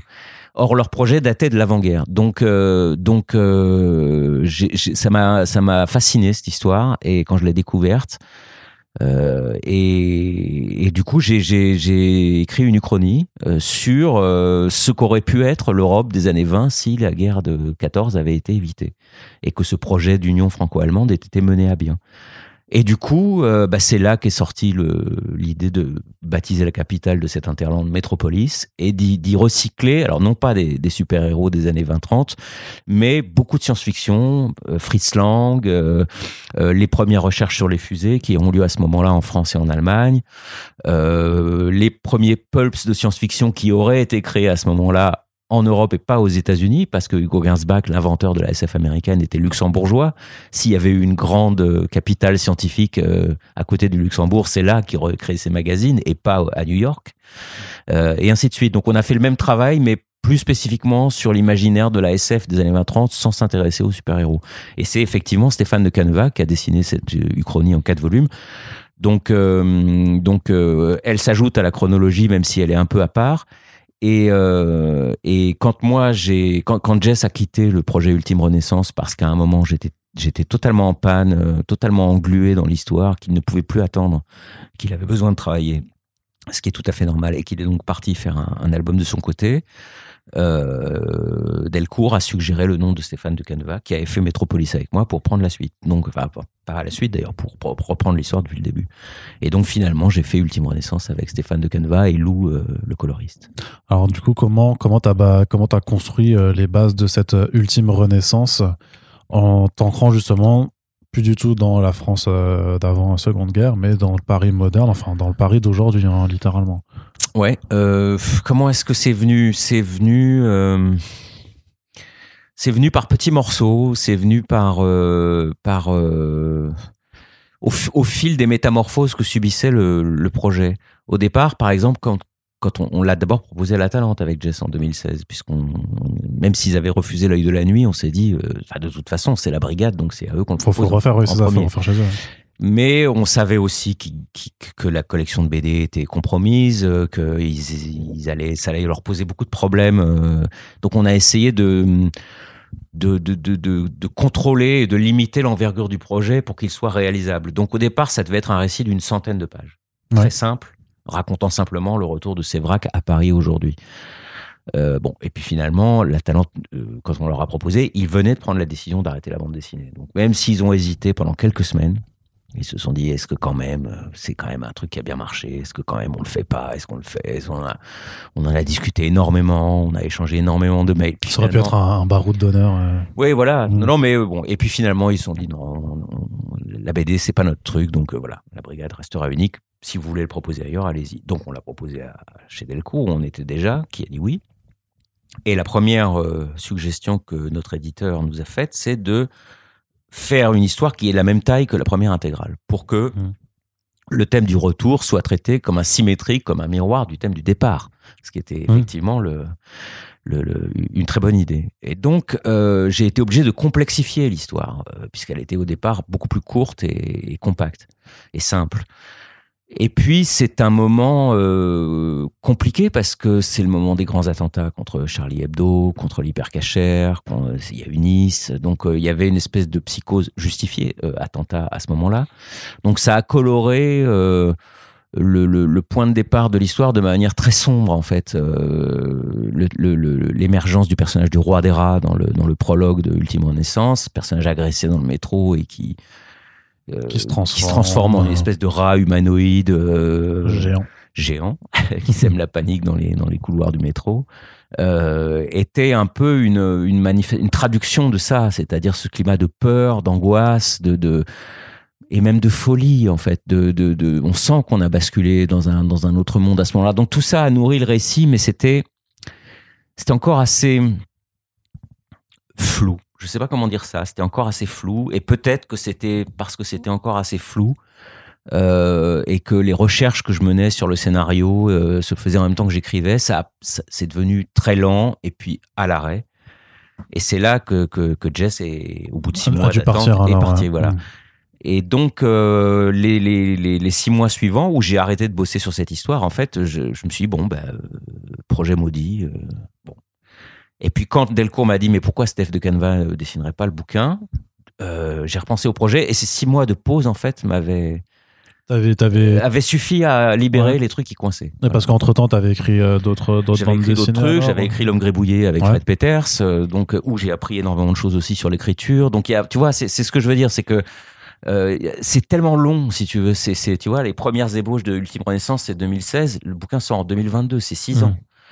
Donc euh, six ans avec euh, le, le- le- la conception en 2016, le début d'écriture en 2018, une- un arrêt en 2018-2019 et puis reprise de l'écriture pendant la pandémie fin 2009 jusqu'en 2021. Donc on est passé par tellement de phases différentes, par tellement d'états différents.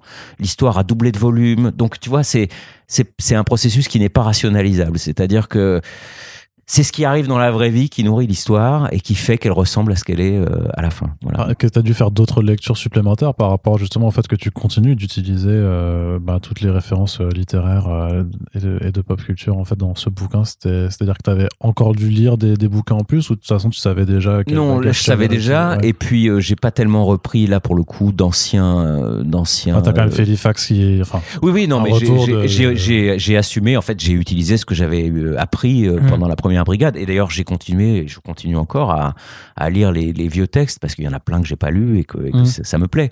Mais là, pour le coup, la pop culture dont il est question dans Ultime Renaissance, c'est la, la pop culture contemporaine. On y trouve, euh, voilà, on y voit Foxboy de Laurent Lefebvre, on y voit Alain ça, j'allais j'allais venir parce qu'effectivement, dans tes références euh, au Les réel. références sont contemporaines. là. Voilà, c'est ça, et que tu cites aussi Xavier Fournier dans, euh, dans, la, dans, la, dans la postface. Ouais. Justement, c'est c'est que tu, tu lis les super-héros français euh, publiés actuellement. Tu mentionnes aussi le garde républicain. Enfin, on voit même le garde Le républicain. garde, on le voit sur une affiche. de, ouais. Ouais, ouais. de- de Thierry. Euh, tu, voilà, donc c'est c'est quelque chose aussi que tu as découvert alors, c'est euh, parce que c'est des, c'est des créations assez récentes. C'est des final. créations assez récentes. Je parle aussi de Luminary, le- la reprise de Photonique par Perger et Brunswick. Euh, je, bah, je les, je les lis parce que c'est, en fait, le truc, c'est que quand je faisais la première brigade, je devais en être à l'épisode 2 ou 3, donc ça devait être en 2007. Euh, rien n'était encore paru puisque Mhm. tout est, on commençait juste à dessiner. Euh, je découvre les sentinelles de, Bre- de Brescia et d'Horizon. Super soldat au radium pendant la Première Guerre mondiale avec Marie Curie derrière, alors que j'étais en train d'écrire la brigade et que j'étais persuadé de tenir un truc que Truc personne n'avait vu. ouais. Donc c'était, ça a été un très mauvais moment. J'ai pas voulu lire le bouquin parce que je me suis dit c'est pas possible si je, je peux pas tenir compte de ça. Quoi. Je, on a quand même une histoire euh, qui a qui a du sens. Je peux pas me dévier parce que quelqu'un d'autre a fait un truc approchant. Voilà, donc j'ai choisi de pas la lire, mais je l'ai lu après. J'ai bien aimé. Et puis du coup, euh, ça m'a, en fait, mon attention a été attirée par le revival de des super-héros français. Évidemment, euh, Xavier Fournier a sorti son livre sur les super juste après. Mm. Euh, moi, je connaissais, je connais bien Jean-Marc L'Officier et tout ce qu'il Ouais. fait autour de l'univers Hexagone Hexagone. Comics. Mm. Et Il s'occupe autant de SF écrite que de comics, donc on se ressemble beaucoup de ce point de vue-là. Et ce qui, enfin, je trouve, qu'il fait un travail inouï, quoi. Enfin, de, il, il- lui, il a créé un petit Marvel français. Il est tout petit, enfin, en termes de, de nombre d'exemplaires vendus, mais il a, des, il a racheté les, les droits des héros d'anciens, euh, des, éditions Lug. euh, il réédite les vieux romans oubliés. C'est quelqu'un qui fait un travail absolument remarquable. Et donc, bah, en fait, en baignant dans cette culture-là, en regardant ce qui sort. Et puis en continuant de lire la SF française contemporaine, euh, j'ai lu Damasio, j'ai- je lis Catherine Dufour, je, je lis mes copains quoi en fait, qui sont qui sont des gens que je connais et que j'aime. Euh, bah ça m'a ça a suffi à donner euh, disons la texture pop culture qu'il y a dans Ultime Renaissance et qui est euh, elle vraiment contemporaine. Ouais. Alors, est-ce que les, est-ce qu'il y a, il y a un sens au, au fait de faire revenir des super-héros en France en 2022 Ah, c'est une c'est une très bonne question. Quel est le sens? Euh, Alors Parce que au final, et sans rentrer dans le détail, parce que l'album est un peu plus récent, mais je vous préviens quand même que c'est mieux d'écouter la suite de ce podcast si vous avez lu la BD, parce qu'on va quand même un petit peu parler de certains points d'intrigue. Euh, tu, conclus quand même par l'idée qu'en fait, le plus important, c'est surtout de pas oublier, en fait.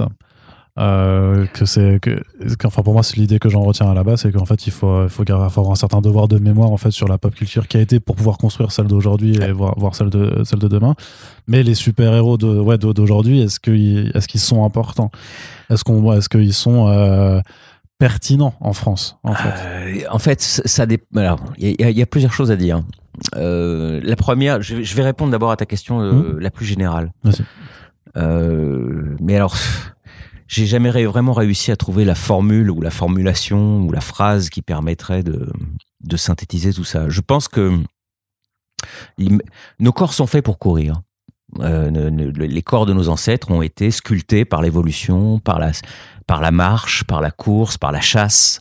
On est fait pour courir. Et la, et la, la comment dire la conséquence de ça, c'est que comme nous menons des vies très sédentaires, on court pour leur pour rien. C'est-à-dire au lieu de courir pour chasser ou de courir pour euh, fuir, on court pour faire marcher nos muscles pour qu'ils soient en bonne santé. Bon, je crois que pour l'esprit, pour l'imagination, c'est plus ou moins la même chose. Nos esprits sont faits pour imaginer et croire. Or, on vit une époque où l'exigence permanente, c'est celle de la preuve, de la certitude rationnelle, de la documentation. De... Et donc, euh, la mythologie des super-héros, c'est une sorte de religion pour rien. C'est une sorte de mythologie pour rien. C'est une mythologie pour continuer à croire à une époque où on ne croit plus à rien. C'est impossible de croire à Superman, tu vois. C'est impossible. Il n'y a rien de plus, de plus impossible que Superman. Et pourtant, c'est un personnage que tout le monde connaît, qui, qui n'a que tout le monde accepte, son existence n'est absolument pas mise en cause, tu vois. Personne ne dit c'est pas possible, Superman. Euh, personne ne fait cette objection-là. On croit en Superman. Et je pense que dans la culture française, au sens le plus large, dans l'état d'esprit français, on va dire, cette euh, aptitude à croire pour le plaisir, à imaginer pour le plaisir, euh, est quelque chose qui est à, l'égard duquel, de quoi on est extrêmement méfiant en fait. Euh, il y a une vieille tradition française de rationalité. C'est en France que l'imagination a été surnommée la folle du logis. Euh, en France, on se méfie de l'imagination. C'est quelque chose de suspect. On, a les meilleures critiques du monde, les plus raffinées, etc. Mais Harry Potter est anglais, tu vois ce que je veux dire? Mmh. Mais Superman est américain, c'est que ça. Mais Godzilla est japonais. Nous n'avons rien de tout ça. Par contre, nous avons d'excellents critiques qui parlent de tout ça. Parce que quelque part dans notre culture, euh, l'acte d'imaginer, de croire pour rien, de, de, se faire purement plaisir euh, est, quelque chose de suspect. Euh, or, je pense que c'est exactement comme pour les muscles, c'est-à-dire que si on, ne, si on ne le fait pas, si on ne s'en sert pas, si on ne puise pas dans cette culture, notre aptitude, notre capacité d'imagination s'atrophie. Donc, Qu'est-ce qui se passe?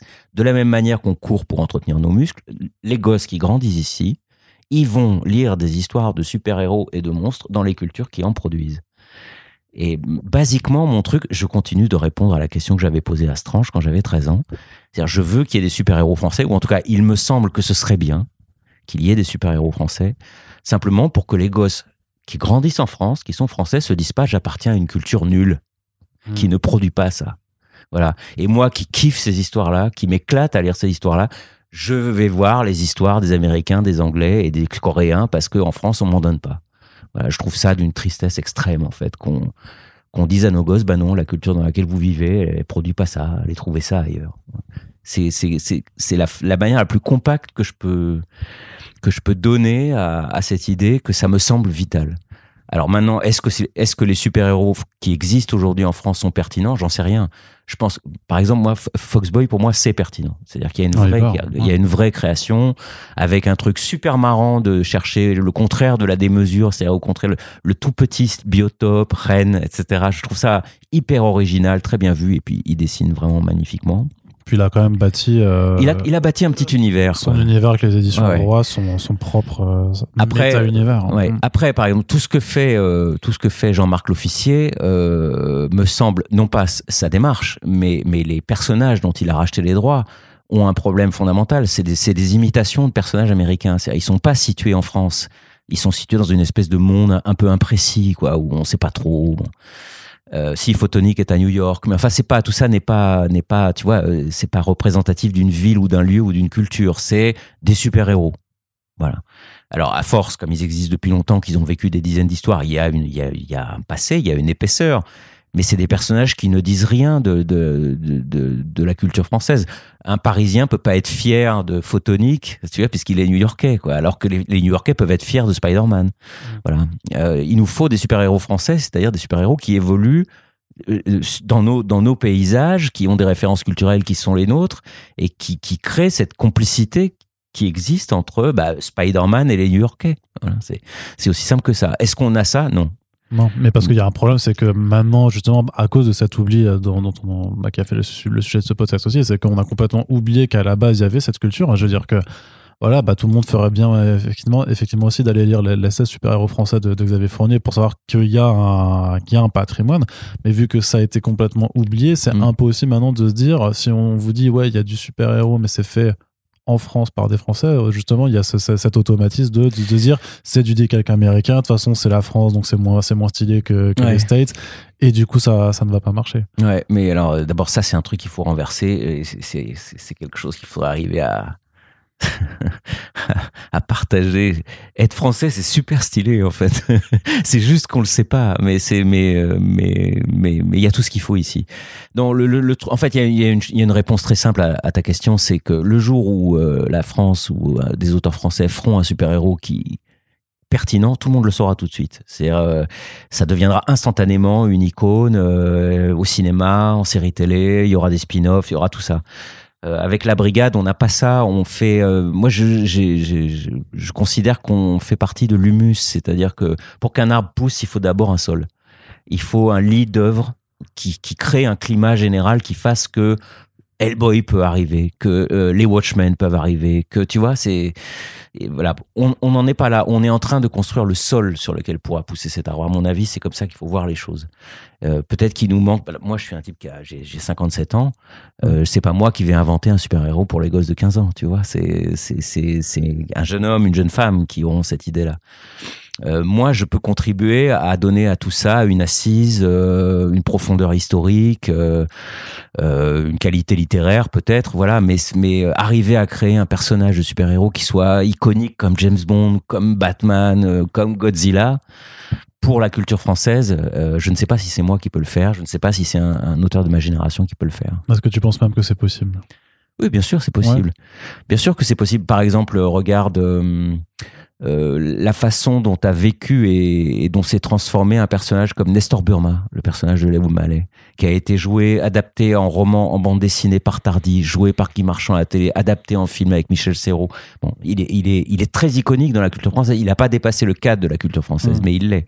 Un personnage totalement iconique qui est mondialement connu, c'est le Major Gruber, par exemple, le Major Fatal de Möbius pas tellement pour l'histoire, mais sa silhouette, l'homme qui sort du mur avec un casque à pointe que j'ai mis dans, dans, dans Ultime Renaissance, est un personnage connu des, des, Japonais, des Américains, des Anglais. Euh, il a vécu des histoires aux États-Unis.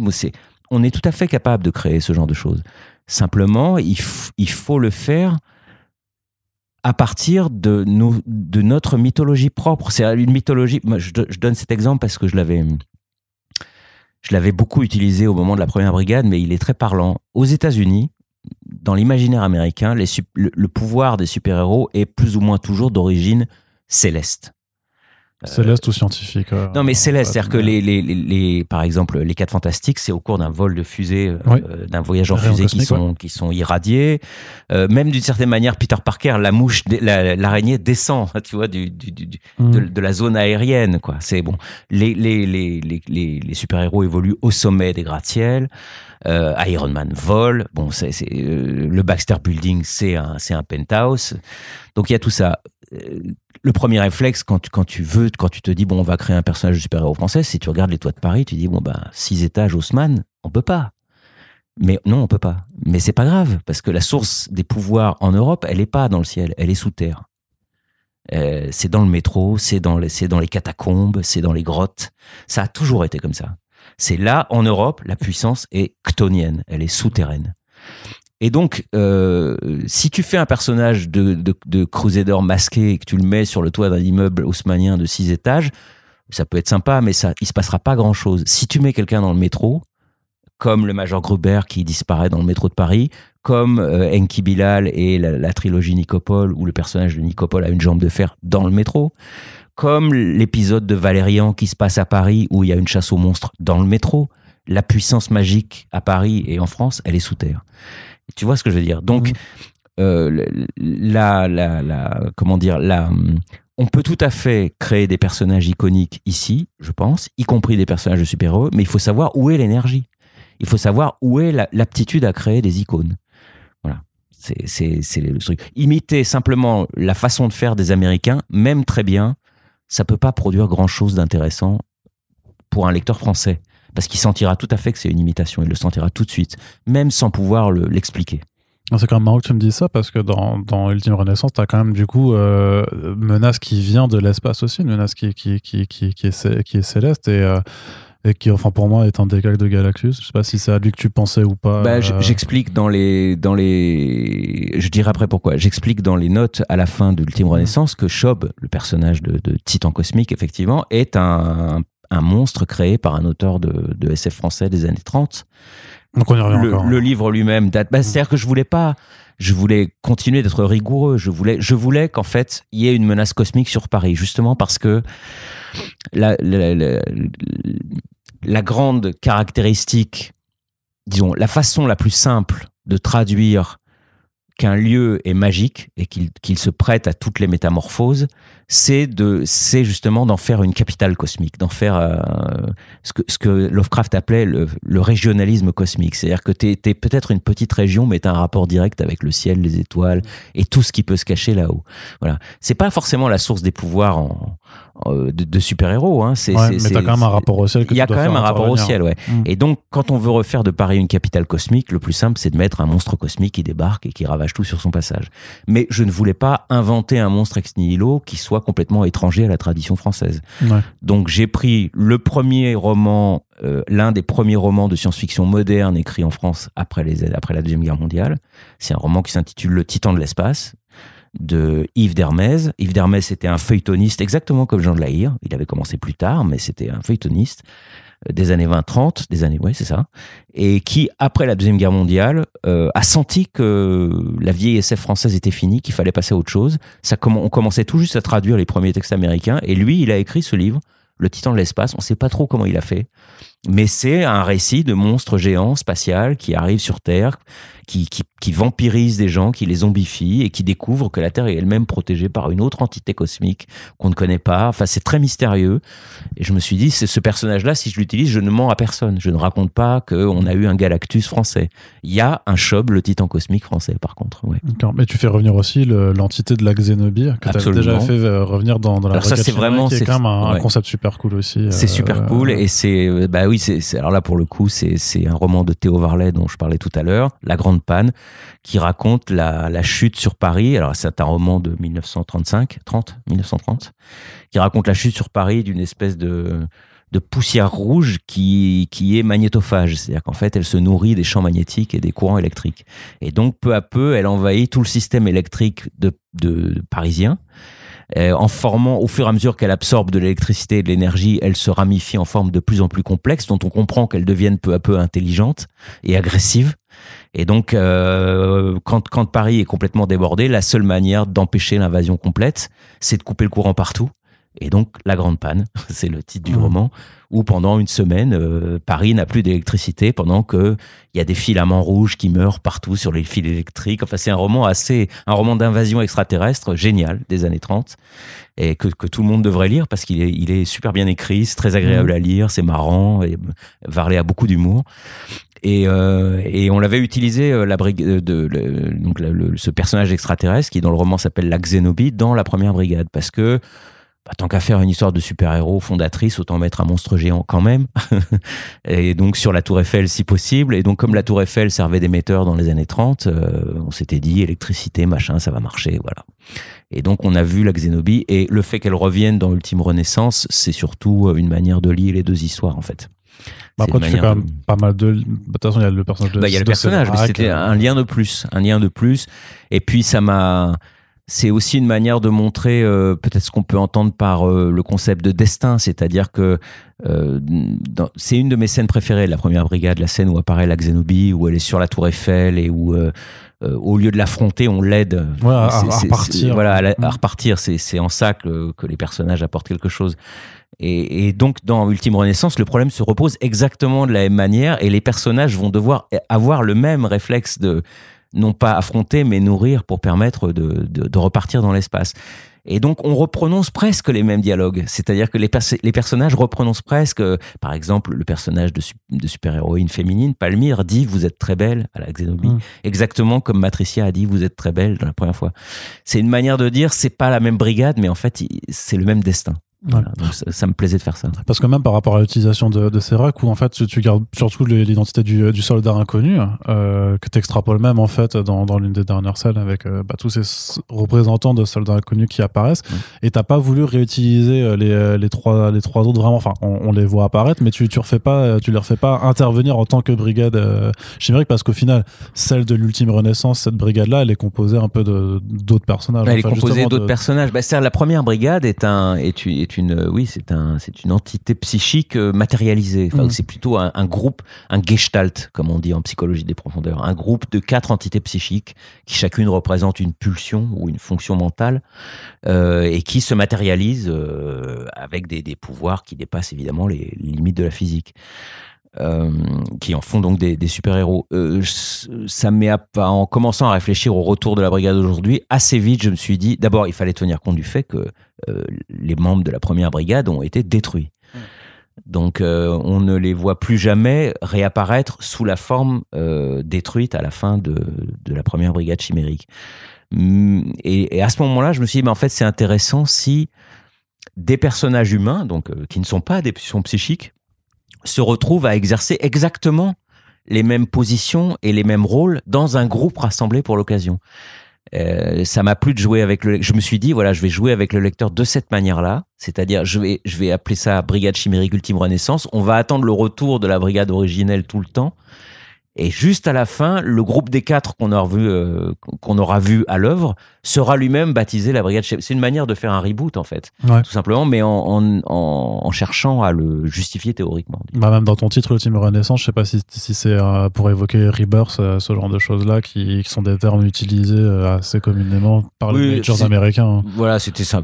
Ça m'a paru bien comme comme titre pour une histoire de retour de super-héros. Ultimate et ta Rebirth à, côté. Oui, voilà. Oui. Non, non, ça me, c'est, il y avait pas de prétention à l'originalité là-dessus. Au contraire, ça me, ça me plaisait d'envoyer un, message très clair aux fans de comics, bien sûr. Est-ce que ton personnage de, chercheur Dex, c'est toi? C'est moi, en gros, c'est moi. Parce que c'est lui qu'on voit au début, justement. Euh, faire la, la, en fait, la découverte que tu as fait il y a, il y a, 15 ans, en fait, euh, en se disant, mais mince, il y a eu ces, ces, héros, c'était ouais, une façon de te, de te, mettre en scène. C'était pas une façon de me mettre en scène, c'était qu'il fallait, euh, il fallait, puisque l'histoire n'avait de sens que, que dans notre monde, c'est-à-dire dans un monde où, où, tout se passait a été oublié, euh, soit je partais de, zéro et à ce moment-là, ça imposait de fournir aux personnages des explications, des découvertes que les lecteurs de la première brigade sauraient déjà par cœur, donc ce serait hyper lourd. Euh, donc je me suis dit non, il faut quelqu'un qui connaisse déjà partiellement ce monde. Alors un chercheur universitaire, bon, en gros c'est moi quoi. Donc euh, donc autant assumer le truc jusqu'au bout, le personnage du jeu, etc. Et il, a, bah voilà, il a les, en gros les connaissances que j'ai moi sur sur tout ça. Mais est-ce que justement, ça c'était pas compliqué de manier cet équilibre en se disant je vais faire une suite, mais d'un titre qui est sorti comme, alors même s'il y a eu des spin-offs qui est sorti il y a 10 ans auparavant, mm. euh, comment est-ce que je manie l'équilibre entre la redite et la nouveauté pour à la fois être accessible pour des gens qui. Euh, qui découvrent la Brigade Chimérique et qui vont découvrir avec cet album avant mhm. de, retourner à, la, première, la première. Et en même temps, ne pas justement être dans une opération de trop répétitive pour, euh, par contre, les gens qui t'ont suivi depuis 2009. Euh, bah, ça, c'est ça, c'est si si, bien sûr, c'était une question euh, esthétique essentielle. ça s'est fait au fur et à mesure de l'écriture, c'est-à-dire que chaque chaque fois qu'il était question d'évoquer, c'est surtout au début en fait, dans les dans les premiers chapitres quand on voit revenir les personnages euh, quand Dex part dans son tour du monde pour les retrouver les uns après les autres. Euh, à chaque fois, il fallait présenter ces personnages et donc à chaque fois qu'il s'agissait d'écrire ces textes, je, je, me disais bon, euh, il y a ceux qui connaissent, il y a ceux qui connaissent pas. Il faut que je trouve des formulations qui fassent que ceux qui connaissent s'ennuient pas et ceux qui connaissent pas apprennent ce qu'il faut. c'est un petit travail d'écriture, mais enfin c'est un travail d'écriture, mais ça fait partie du, du comment dire, ça m'intéresse moi de, c'est une sorte de défi quoi. Et ça m'a surpris, mais mais la plupart des critiques disent on peut lire celui-là sans avoir lu le premier. Je pensais quand même pas que ce serait aussi indépendant. Donc je suis assez content de ça. Il y a aussi un, changement que tu fais, notamment à la figure de Fax, qui est, euh, maintenant euh, une femme euh, dans, dans, ce tome-là. Est-ce que il y a un rapport quelconque à, cette tendance qu'il y a eu aussi dans les super-héros euh, modernes à vouloir justement faire des personnages, ce qu'on appelle des personnages legacy, et à modifier en fait euh, ben, soit leur genre, soit leur ethnie, pour euh, avoir une, une, représentation en fait un peu plus diversifiée que ce qu'étaient les, les, les, super-héros bah, qui ont tous été créés dans une époque où la, la, norme dominante c'était de faire des, des mecs blancs. Oui. alors oui et non. Euh, oui et non. Euh, d'abord, je, n'ai suivi que de très loin euh, ce mouvement des comics américains qui doit exister depuis 5 ou 6 ans, peut-être une petite dizaine d'années. Maintenant une bonne dizaine d'années. Bonne dizaine d'années. Non, mais je me souviens d'avoir été particulièrement frappé par le Thor féminin. Ouais, qui était excellent pour le coup. Je sais pas si tu l'as lu. non, non, je l'ai pas lu. Mais j'ai vu qu'il y avait eu pas mm. mal de, papiers qui sortaient là-dessus, etc. En, 2020, on a fêté les 10 ans de, Miles Morales, donc le, Spider-Man nord-américain, afro-latino. Donc quelque part, on peut situer, voilà, c'est ça a après, voilà, ça ça c'est quand même vachement plus développé. Donc euh, je, voilà, donc j'ai pas lu les, les, les histoires mais euh, en question, mais je sais que c'est, je, je, je, sais que ça s'est produit. Euh, donc je suis pas étranger à cette problématique, mais je voulais pas le faire euh, de manière, euh, je sais pas comment dire ça, mécanique. je voulais pas mettre une noire parce qu'il faut une noire. Je voulais que ce soit justifié. Euh, je voulais pas faire. Alors, le cas de Félifax est très intéressant parce qu'en fait, on, dans les romans originels et dans de Paul Féval fils et dans la première brigade où il apparaît, on ne le voit jamais sous sa forme humaine. En fait, on ne sait pas qui c'est. C'est un homme tigre. Point. On ne connaît pas son identité, euh, son identité humaine. Donc, euh, je raconte le passage de relais entre ce Félifax-là et le nouveau personnage qu'il incarne, qui est effectivement une jeune femme. Euh, militante écolo, très féministe, bisexuelle et qui, qui, qui la ramène beaucoup sur ce sujet. Euh, c'est un personnage qui est partiellement inspiré par ma fille, mm. euh, qui n'est, euh, enfin comment dire, peu importe ce qui, ce qui relève de la vérité ou de la fiction dans, dans, dans les attributs de Felifax aujourd'hui, mais ça m'a beaucoup frappé de voir à quel point cet imaginaire-là structure la jeune génération. Ma fille a 25 ans, donc j'ai eu avec elle de nombreuses conversations, parfois très agitées, hmm. sur tout ça. Sur les sujets de société. Sur les sujets parce de société, ça, Parce qu'elle parle beaucoup sur le, sur le patriarcat. Mais après, juste pour revenir à ce que tu disais, même sur ces personnages de diversité, enfin, t'as pas forcément besoin de justifier parce que, enfin, dans la vraie vie, les gens sont là, ils existent. Mais bien sûr, dans la vraie vie, euh, les euh, gens sont là. et donc, non, non, mais ce que je voulais dire, c'est que, c'est que, euh, par exemple, le, le, le, personnage de Palmyre, euh, donc l'héritière de Palmyre, Nelly Malherbe. Palmyre, c'est la, donc la, la, la magicienne mondaine, euh, la sorcière mondaine des années 20-30, inventée par René Dunant. Euh, J'en fais le personnage de métis parce que le personnage de Palmyre étant parti aux États-Unis, euh, je comme c'est une femme très française, euh, très mondaine. Euh, je, tout de suite, je l'ai vue à la Nouvelle-Orléans, donc plutôt se mêlant à la, à la communauté cajun, euh, des, descendants des Français, etc. Les Antilles sont juste à côté. Il y avait les histoires de résistants euh, venant de Sainte-Lucie, par Sainte-Lucie pendant la Deuxième Guerre mondiale. Donc je me retrouve avec cette sorcière euh, qui était euh, inventée par une, une, autrice très ouverte d'esprit. Et j'ai trouvé ça très intéressant d'imaginer qu'elle aurait pu épouser un homme noir à cette époque, dans les années 50, après la, après la Deuxième Guerre mondiale. Ça, c'est tout à fait en ligne avec son personnage, en fait, mm. tel qu'il apparaît dans, dans, les, dans les romans, dans les nouvelles plutôt de, de René Dunant. Et donc, du coup, ça, nous, ça, ça crée un personnage de, de, de femme métisse, comme, puisque la Nelly Malherbe, la nouvelle Palmyre, et sa son arrière-petite-fille, euh, très intéressant et qui est là, qui est tout à fait naturel, qui est bon. Et en plus, je lui donne des attributs. Elle est, c'est plutôt un, personnage de haut fonctionnaire. Elle travaille à la préfecture de police de Paris. Elle, s'occupe des ressources humaines. C'est plutôt une républicaine, contrairement à à la femme qui incarne désormais Felifax et qui elle serait plutôt euh, de la tendance anglo-saxonne à voir le mm. monde en termes de caractéristiques ethniques ou sexuelles, etc. Et ça permet justement de, de, de faire des étincelles, c'est-à-dire dans le récit que le récit parle de quelque chose, qui parle de notre réalité sociale contemporaine et pas d'un monde suspendu en l'air, bien sûr. C'est important pour toi de faire euh, écho à justement à ces thématiques, euh, à ces thématiques actuelles? Bah, c'est important parce qu'elles ont une charge émotionnelle très forte parce qu'elle elle structure le débat contemporain, pas tout le débat, mais une bonne partie du débat, parce qu'elle structure aussi notre rapport à justement à la pop culture anglaise et américaine, qui tient énormément compte de tout ça. On peut pas faire comme si tout ça existait pas. Enfin, on pourrait le faire, très bien, mais, mais moi, ça m'intéresse pas. Moi, je veux que les personnages évoluent dans la, dans la réalité contemporaine. C'est pour ça qu'une partie de l'histoire se passe dans la banlieue proche. Euh, y a, y a, je, veux que ça se passe dans un, dans un pays qui existe, quoi, qui est la France d'aujourd'hui, et pas dans une France abstraite ou dans un non-monde, disons. Et alors, d'un d'un point de vue un peu technique, quand ça se passait, tes journées de travail avec, euh, avec Stéphane notamment? Bah, Stéphane est marseillais, donc on se, on, on se voit une fois par an, basiquement. Ok. Euh, quand moi je vais à Marseille, parce que ma femme est d'origine marseillaise, donc on descend, on descend une ou deux fois par an et parfois on, se- on se voit avec euh, avec Steph. Sinon, euh, bah, il y a un grand synopsis qui résume, enfin qui, qui en gros euh, planifie l'histoire, mais mes planifications sont jamais très fiables. C'est-à-dire que j'ai coutume de dire euh, le, synopsis pour moi c'est la pire étape de la création. Alors c'est une étape indispensable parce que ça t'oblige à, À structurer. à structurer ton Mhm. histoire.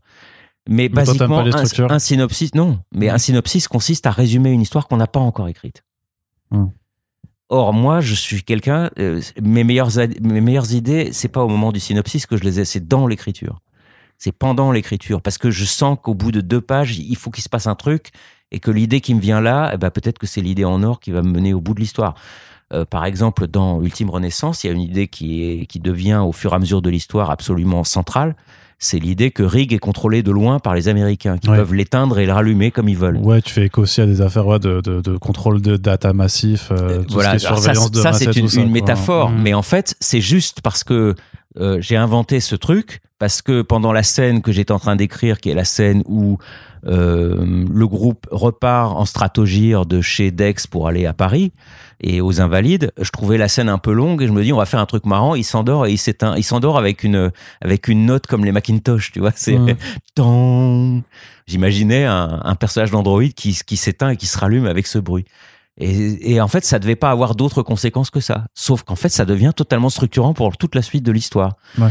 De la même manière, les, les gosses qui apparaissent dans la dernière partie de l'histoire, quand l'action se situe sur la colline de Romainville, euh, c'était juste au départ de simples figurants qui devaient euh, quitter la scène dès que les personnages entraient en scène. Pas du tout, ils finissent par jouer un rôle central. Il y en a même un qui ramasse l'épée du soldat inconnu Mhm. et qui se bat. Et c'est sur eux que se finit l'histoire. La dernière image, c'est eux. Donc tout ça, c'était pas du tout dans le synopsis, tu vois. C'est, et pourtant, c'est, ça devient la matière même de- du récit.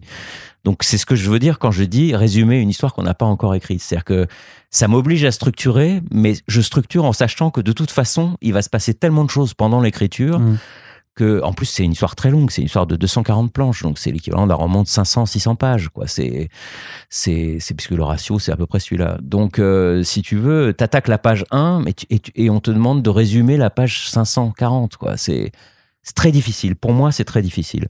Mais c'est une étape qui est quand même obligatoire parce que sinon Ouais. tu pars. Ou alors, il faut qu'on te dise, il faut trouver sur un, un éditeur génial, mécène, qui te dit écris ce que tu veux et on publiera au fur et à mesure euh, et on verra bien ce qui en sort. Bah, en même temps, ça tu- n'arrive jamais. Ouais, mais en même temps, tu découpes quand même justement. Enfin, là, c'est sorti directement en, en intégrale pour mimer euh, justement l'intégrale de, Ouais. de, de la, de la première brigade chimérique. Et d'ailleurs, si on enlève, si on soulève la jaquette, bah, on voit que euh, ça a été pensé comme la, la première intégrale de, de la Pensez Talente. aux collectionneurs, oui. Euh, mais ce que je veux dire, c'est que le récit, il est aussi structuré en chapitres, en fait, Mhm. comme des co- comic books. Alors, on pourrait très bien se dire qu'en fait, tu avais écrit euh, chapitre par chapitre et que t'en- t'envoyais chapitre par chapitre à On, Stéphane. on peut se dire, c'est en gros, c'est en gros comme ça. Alors en fait, ce, ce découpage, il n'est pas uniquement fait pour euh, pour euh, symétriser euh, la première brigade. C'est parce que tu vas le publier après non, non, aux pas du tout. C'était au départ, c'est parce que Delcourt m'avait dit quand on a quand on a quand c'est passé chez Delcourt et qu'on a qu'on a qui m'ont dit fais l'histoire en 240 pages. Enfin, prends ton temps, déploie déploie l'histoire complètement et tout. Euh, on peut même envisager de la prépublier parce que Delcourt n'est pas à la Talente. Donc eux, ils m'ont dit on peut faire un truc comics diffusé en kiosque. Alors pas en kiosque, en librairie et sans doute tiré à c'est plus un tirage pour collectionneurs. Ce sera euh, 5000 exemplaires, un truc comme ça. De toute façon, à imiter un peu ce qui a, ce qui a pu être fait chez d'autres éditeurs, les gazettes par exemple. Ouais, Euh, voilà. Mais mais euh, mais finalement, la pandémie a balayé ce plan. Mais Ouais. au départ, euh, c'était envisagé, donc euh, c'était intéressant.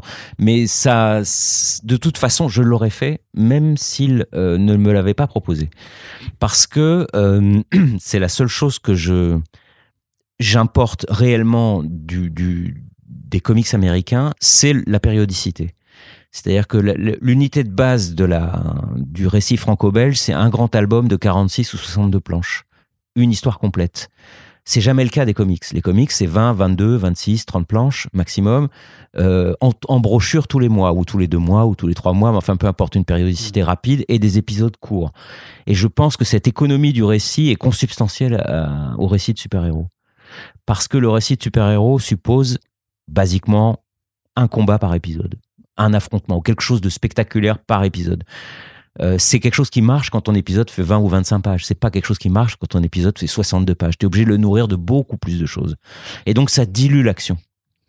Donc, euh, on peut tout à fait raconter des grandes histoires de super-héros euh, en 62 planches ou en 100 planches. Enfin, peu importe. C'est pas, c'est pas une question. Mais pour moi, surtout quand il s'agit de remettre sur les rails une esthétique du super-héros français, cette idée du un grand événement graphique par épisode implique des épisodes courts et donc implique un récit structuré comme ça. Et en plus, ça, ça permet aussi de rythmer l'intérieur de l'album, c'est-à-dire d'avoir les, toutes les 30 planches, une couverture pleine page avec de la titraille. La titraille fait partie intégrante de l'esthétique des super-héros. Et au verso, une deuxième image, etc., etc. Ce qui fait qu'il y a, on est à la fois dans l'histoire et en même temps, on en est régulièrement non pas expulsé, mais euh, mis sur un promontoire pour voir le dispositif éditorial. Et je pense que c'est ça fait partie intégrante de l'émotion que produisent euh, les recueils de comics pour nous, les Français.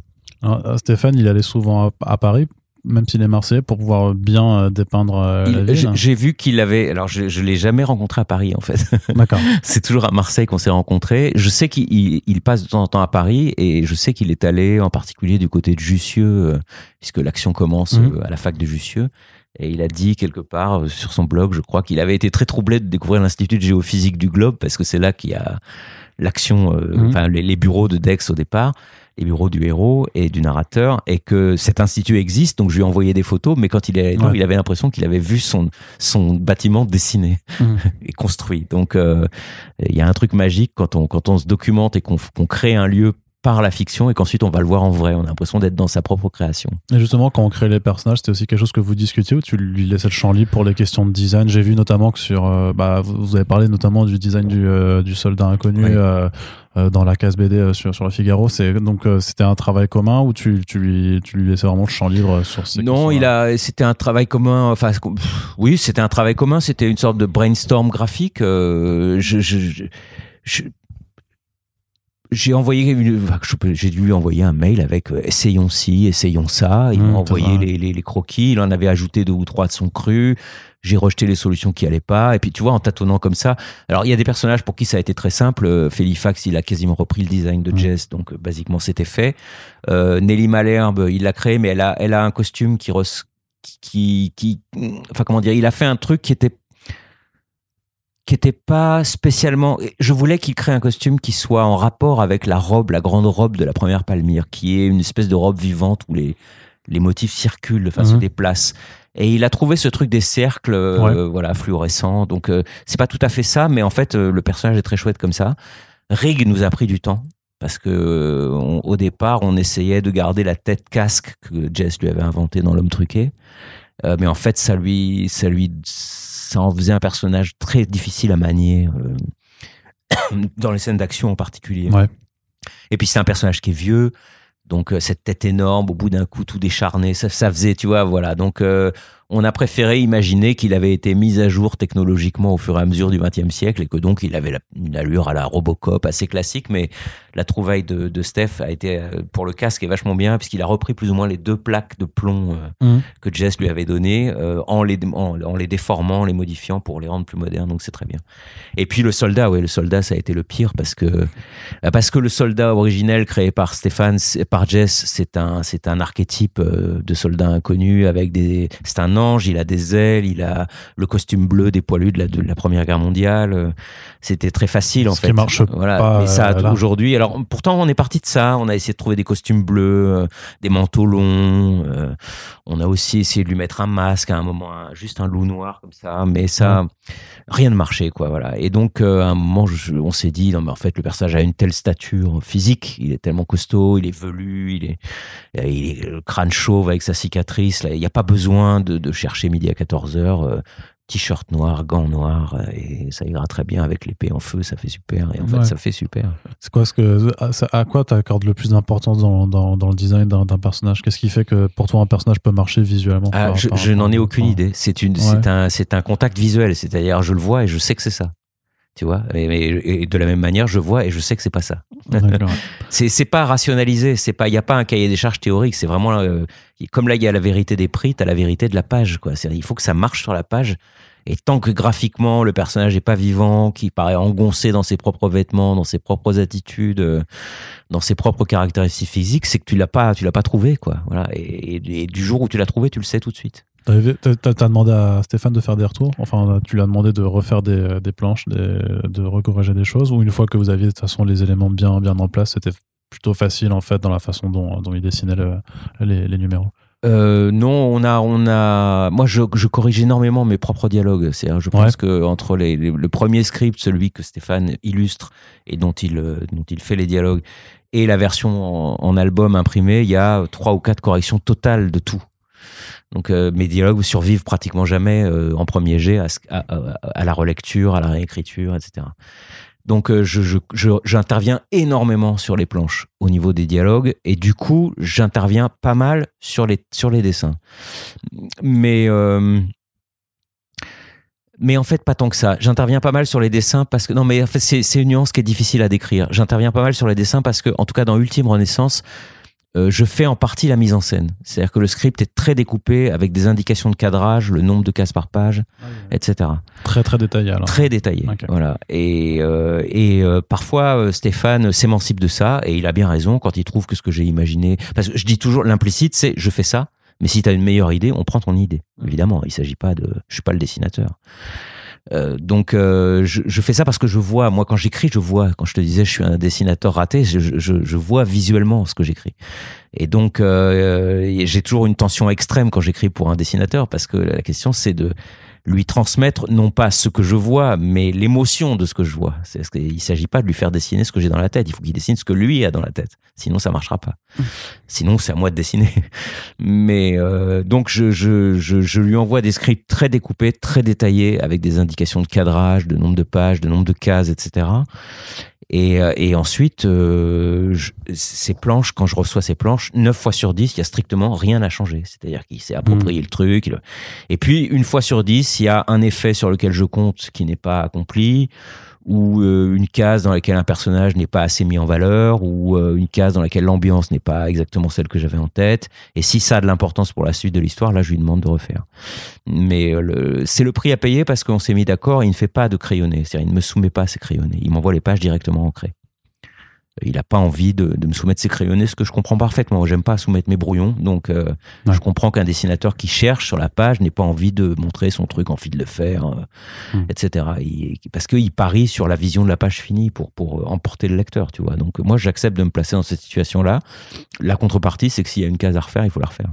Et le- Mais c'est arrivé, euh, peut-être, euh, je vais peut-être refaire, refaire euh, 10-15 cases dans l'album, rien Ouais. du tout. Vraiment rien. Et sur le travail du, de, de la mise en couleur, c'est c'est Stéphane qui, qui gérait ou euh, tu t'avais aussi ton mot à dire? Non, euh, sur euh, sur euh, Metropolis, c'est Stéphane qui gérait entièrement parce que c'est lui qui avait amené le coloriste, qui Ouais. était grec d'ailleurs, qui est grec, qui est un remarquable coloriste, s'appelle Dimitris Martinos, et c'est lui qui gérait directement en anglais avec avec ce coloriste. Euh, là, c'est Lou, et donc euh, il a ici mis tard en fait. Il a commencé à mettre en couleur alors qu'on avait pratiquement les trois quarts de l'album déjà ou les deux tiers. Euh, donc il envoyait des gros paquets, tu vois, c'était pas une page après l'autre, c'était des 30 planches d'un coup, 40 planches d'un coup. Et donc euh, comme c'était des gros segments, il y avait toujours des choses à reprendre et donc on a on a fait des commentaires euh, Stéphane et moi assez détaillés et parfois l'éditeur aussi, voilà. Mais mais c'est tout ça est vraiment c'était du travail quoi, il y a jamais eu de de, de, de contraintes ou de sentiments de contraintes ou de tension, c'est le Non, travail. non, après, c'est que c'est Ouais. intéressant de voir aussi comment les, les équipes créatives fonctionnent en, Ouais, ouais, en c'est- fonction, en fonction des projets. hein. C'était pas, c'était pas, euh, comment dire, c'était, mais d'ailleurs c'est bien. Je- J'aime beaucoup les couleurs de loup sur l'album. Je trouve que justement il y a une dimension pulp qui est pas mal, qui est, qui est, qui est d'autant plus pas mal qu'elle est appliquée au décor parisien. Donc ça, ça marche, ça, ça crée ce qu'on voulait. Et or, euh, Lou, je l'ai jamais rencontré, j'ai jamais bossé avec lui avant. Je crois Stéphane de Canova non plus. Donc il n'était pas organiquement dans le projet, mais il s'est complètement approprié le, le, truc. Il y a des scènes, par exemple, euh, les atmosphères bleutées sur la scène dont tu parlais tout à l'heure, quand mmh. le soldat inconnu invoque euh, une sorte d'armée des morts. Ouais. Euh, c'est hyper bien vu, quoi. C'est complètement onirique et en même temps euh, intense. Euh, le travail organique, c'est Stéphane et moi, mais Lou est venu un peu après, mais, mais vraiment c'est bien, quoi, ce qu'il a fait. Et alors, c'est vrai que tu, on, sait, et tu le dis aussi dans la postface, que Jazz devait dessiner, que, mm. donc il est, il est parti quand tu avais ta, ta panne d'écriture, mais qui t'a quand même fourni des éléments, euh, notamment sur tout ce qui est couverture, tableau, les, les portraits, enfin voilà, plein, plein d'éléments graphiques en fait qui s'intercalent dedans. Et puis on voit aussi que toujours dans ce rapport de de la réalité à la fiction. Euh, on, a, on, a, dit que tu faisais des, des, des références à, à, Foxboy ou à ça, mais tu as aussi des, des unes de Libération, des, des couvertures de journaux. Euh, il y a même plusieurs journaux où Alan Moore dit qu'il en a toujours un à faire, où tu reprends vraiment le. bah oui, tant qu'à faire. Ça. ça. ça. aussi, ouais, c'était. Euh... Alors, c'est deux choses différentes. Donc, les. Jess nous a. Effectivement, Jess a dessiné. 45 pages, je crois, les 45 premières pages avant de, avant de renoncer, avant, avant d'arrêter.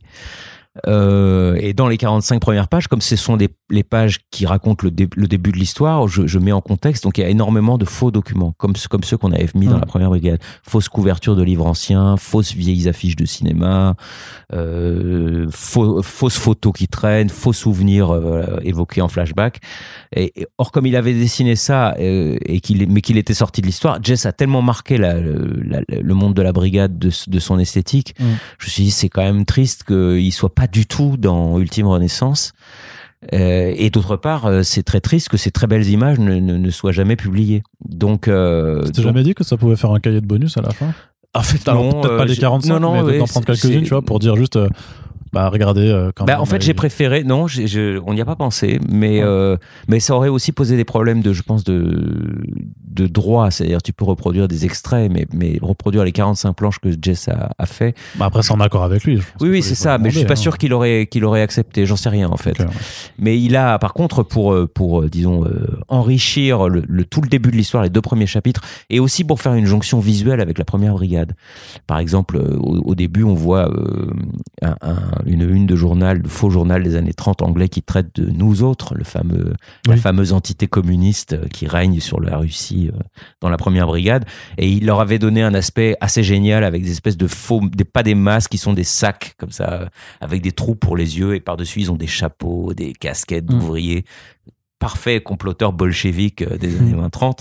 On, on, les voit au début de Ultime Renaissance en photo. Et le simple fait de les voir fait le lien visuel avec la première brigade. les, les, lecteurs qui connaissent la première brigade retrouvent des, tout de suite euh, l'esthétique qu'ils ont aimé. Donc c'était quand même très précieux euh, qu'il ait accepté qu'on reproduise tous ces faux documents et on le remercie beaucoup parce que c'était un geste de classe, comme on dit. Ok. Alors, dernière question, puisqu'on parlait d'Alan Moore au début du podcast, qu'il t'a marqué avec euh, la Ligue et que là, tu lui rends hommage avec justement son discours beaucoup plus acerbe bah oui. et compréhensible aussi au vu de, de son historique hein, avec les éditeurs de comics. Tu penses qu'il a raison sur, euh, sur les super-héros aujourd'hui Ça sert, ça sert plus à rien C'est euh, légitime de s'en de s'en de s'en foutre Non, c'est pas mon avis.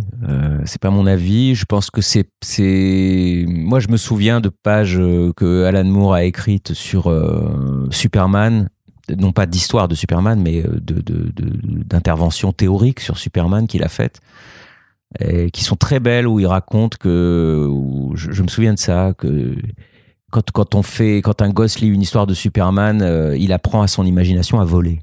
Mmh. Et je vois pas du tout en quoi cette fonction ne serait plus nécessaire. Je pense que ce que Alan Moore veut dire, indépendamment du fait que sa relation à l'industrie des comics a été assez amère en fait et et, euh, qu'il la juge peut-être sévèrement aujourd'hui, a posteriori, maintenant que c'est une espèce de monstre sacré qui a plus besoin de, prouver quoi que ce soit et qui peut publier ce qu'il veut où il veut. Euh, il peut, il peut faire ses commentaires et il fait bien de les faire si c'est ce qu'il pense. Mais c'est aussi quelqu'un qui a un discours politique par ailleurs. C'est un, anarchiste. Il a, il a théorisé euh, sa, ses positions théoriques. Et je pense que euh, lui doit certainement trouver aujourd'hui que hériter du monde des super-héros classiques, c'est hériter euh, de toutes choses dont on essaye de se débarrasser, du patriarcat, de, de, de, toutes ces choses dont il parle par ailleurs dans ses bandes dessinées. Donc peut-être qu'il estime que dans le monde anglo-saxon, on perd plus que ce qu'on gagne à hériter du monde des super-héros. Mais pour nous, les Français, c'est pas du tout pareil. Nous, on doit encore réapprendre à faire voler nos gosses. Mmh. tu vois ce que je veux dire? Et donc, avant de pouvoir dire euh, d'un air un peu satisfait, euh, nous avons dépassé le stade des super-héros, d'abord, il faut qu'on le connaisse, le stade des super-héros. du moins, c'est ce que je pense, c'est ce que je ressens. Il me semble beaucoup plus profitable d'essayer de créer de bonnes histoires de super-héros français que de dire euh, nous n'avons pas besoin de ce que cet univers apporte, parce que je pense que fondamentalement, on en a besoin. Et la Brigade Chimérique, tu comptes y revenir? On sait aussi qu'il y a une série d'animations euh, qui est en gestation. Enfin, tu disais dans une interview récente que euh, la personne a repris les droits pour deux ans, donc c'est-à-dire que le projet est toujours. le euh, projet est toujours en cours. la, même, le même, la même société de production a lu Ultime Renaissance et s'y intéresse aussi, mm. pour ce qu'on en sait. Donc c'est plutôt bon signe. Euh, donc si jamais euh, ça se fait, évidemment, ça aura un impact sur la notoriété de la série et ça permettra d'y revenir plus facilement. Mais, mais même si même si ça n'arrive pas, parce que dans le dans le monde audiovisuel et particulièrement en français, le pire est à peu près toujours sûr. dans l'animation, c'est compliqué aussi pour la France. ouais, euh, mais bon, voilà, en même temps, c'est c'est ça le prod. Ils ont eu un César, ils ont été nominés aux Oscars, donc ils ont quand même des du biscuit quoi. C'est des gens qui qui savent faire de très beaux films d'animation.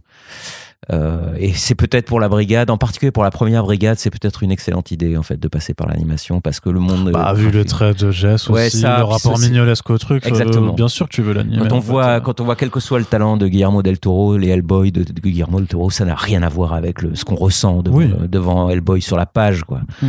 Il d'ailleurs, c'est très beau ce, qui, ce que dit Hellboy, del Toro. Il dit, on a essayé de, de faire à l'écran l'encre noire de Mignola, mais ça marche pas. C'est bon. Voilà. Donc euh, passer par l'animation, peut-être que c'est une bonne idée. Je sais pas. En fait, j'en sais rien. Je suis pas compétent. Euh, mais quoi qu'il en soit, que ça se fasse ou pas, euh, il y a encore au moins une grande histoire de la brigade que j'aimerais raconter. Ouais. Et donc là, ça ne dépend que de l'éditeur et de sa satisfaction commerciale, disons. si, ça marche assez, il me dira, on y va. Si c'est un four, il me dira, ça s'arrête là. Ça, ça fait partie du, du, du jeu, ouais. bien sûr. Ok, très bien. Bah écoute, euh, merci beaucoup Serge moi, pour, pour un ton temps, euh, pour cette. J'ai dû casser les oreilles de tes auditeurs. Hein. Non, non, bah non, je t'ai dit, ils aiment bien les formats longs en général, donc je pense que là il y a quand même plein, plein de choses à aller, à aller regarder et bah on vous invitera en tout cas, si vous ne la connaissiez pas, à aller découvrir. De toute façon, on vous en reparlera encore, ce sera très certainement de la Brigade Chimérique, donc première intégrale disponible aux éditions La Talente et la Brigade Chimérique Ultime Renaissance qui est disponible aux éditions Delcourt et puis bah aussi tous les autres ouvrages de l'hypermonde. Euh, on vous rappelle que pour faire vivre ces podcasts, pour faire vivre aussi les œuvres qui sont abordées et les créateurs qui viennent en parler, eh bien, le plus important, c'est de les partager. Donc, euh, faites-le partout sur les réseaux sociaux. N'hésitez surtout pas à commenter aussi, à vous faire, à nous faire vos retours sur l'émission aussi, sur le contenu qui est abordé. Vous savez qu'on est très friand de ça et que ça permet de faire, voilà, de continuer à faire vivre euh, les œuvres au-delà de leur seule semaine de sortie, puisque c'est ça le plus important aussi dans le milieu de la BD. Sur ce, merci de nous avoir écoutés et je vous dis à très bientôt. Salut!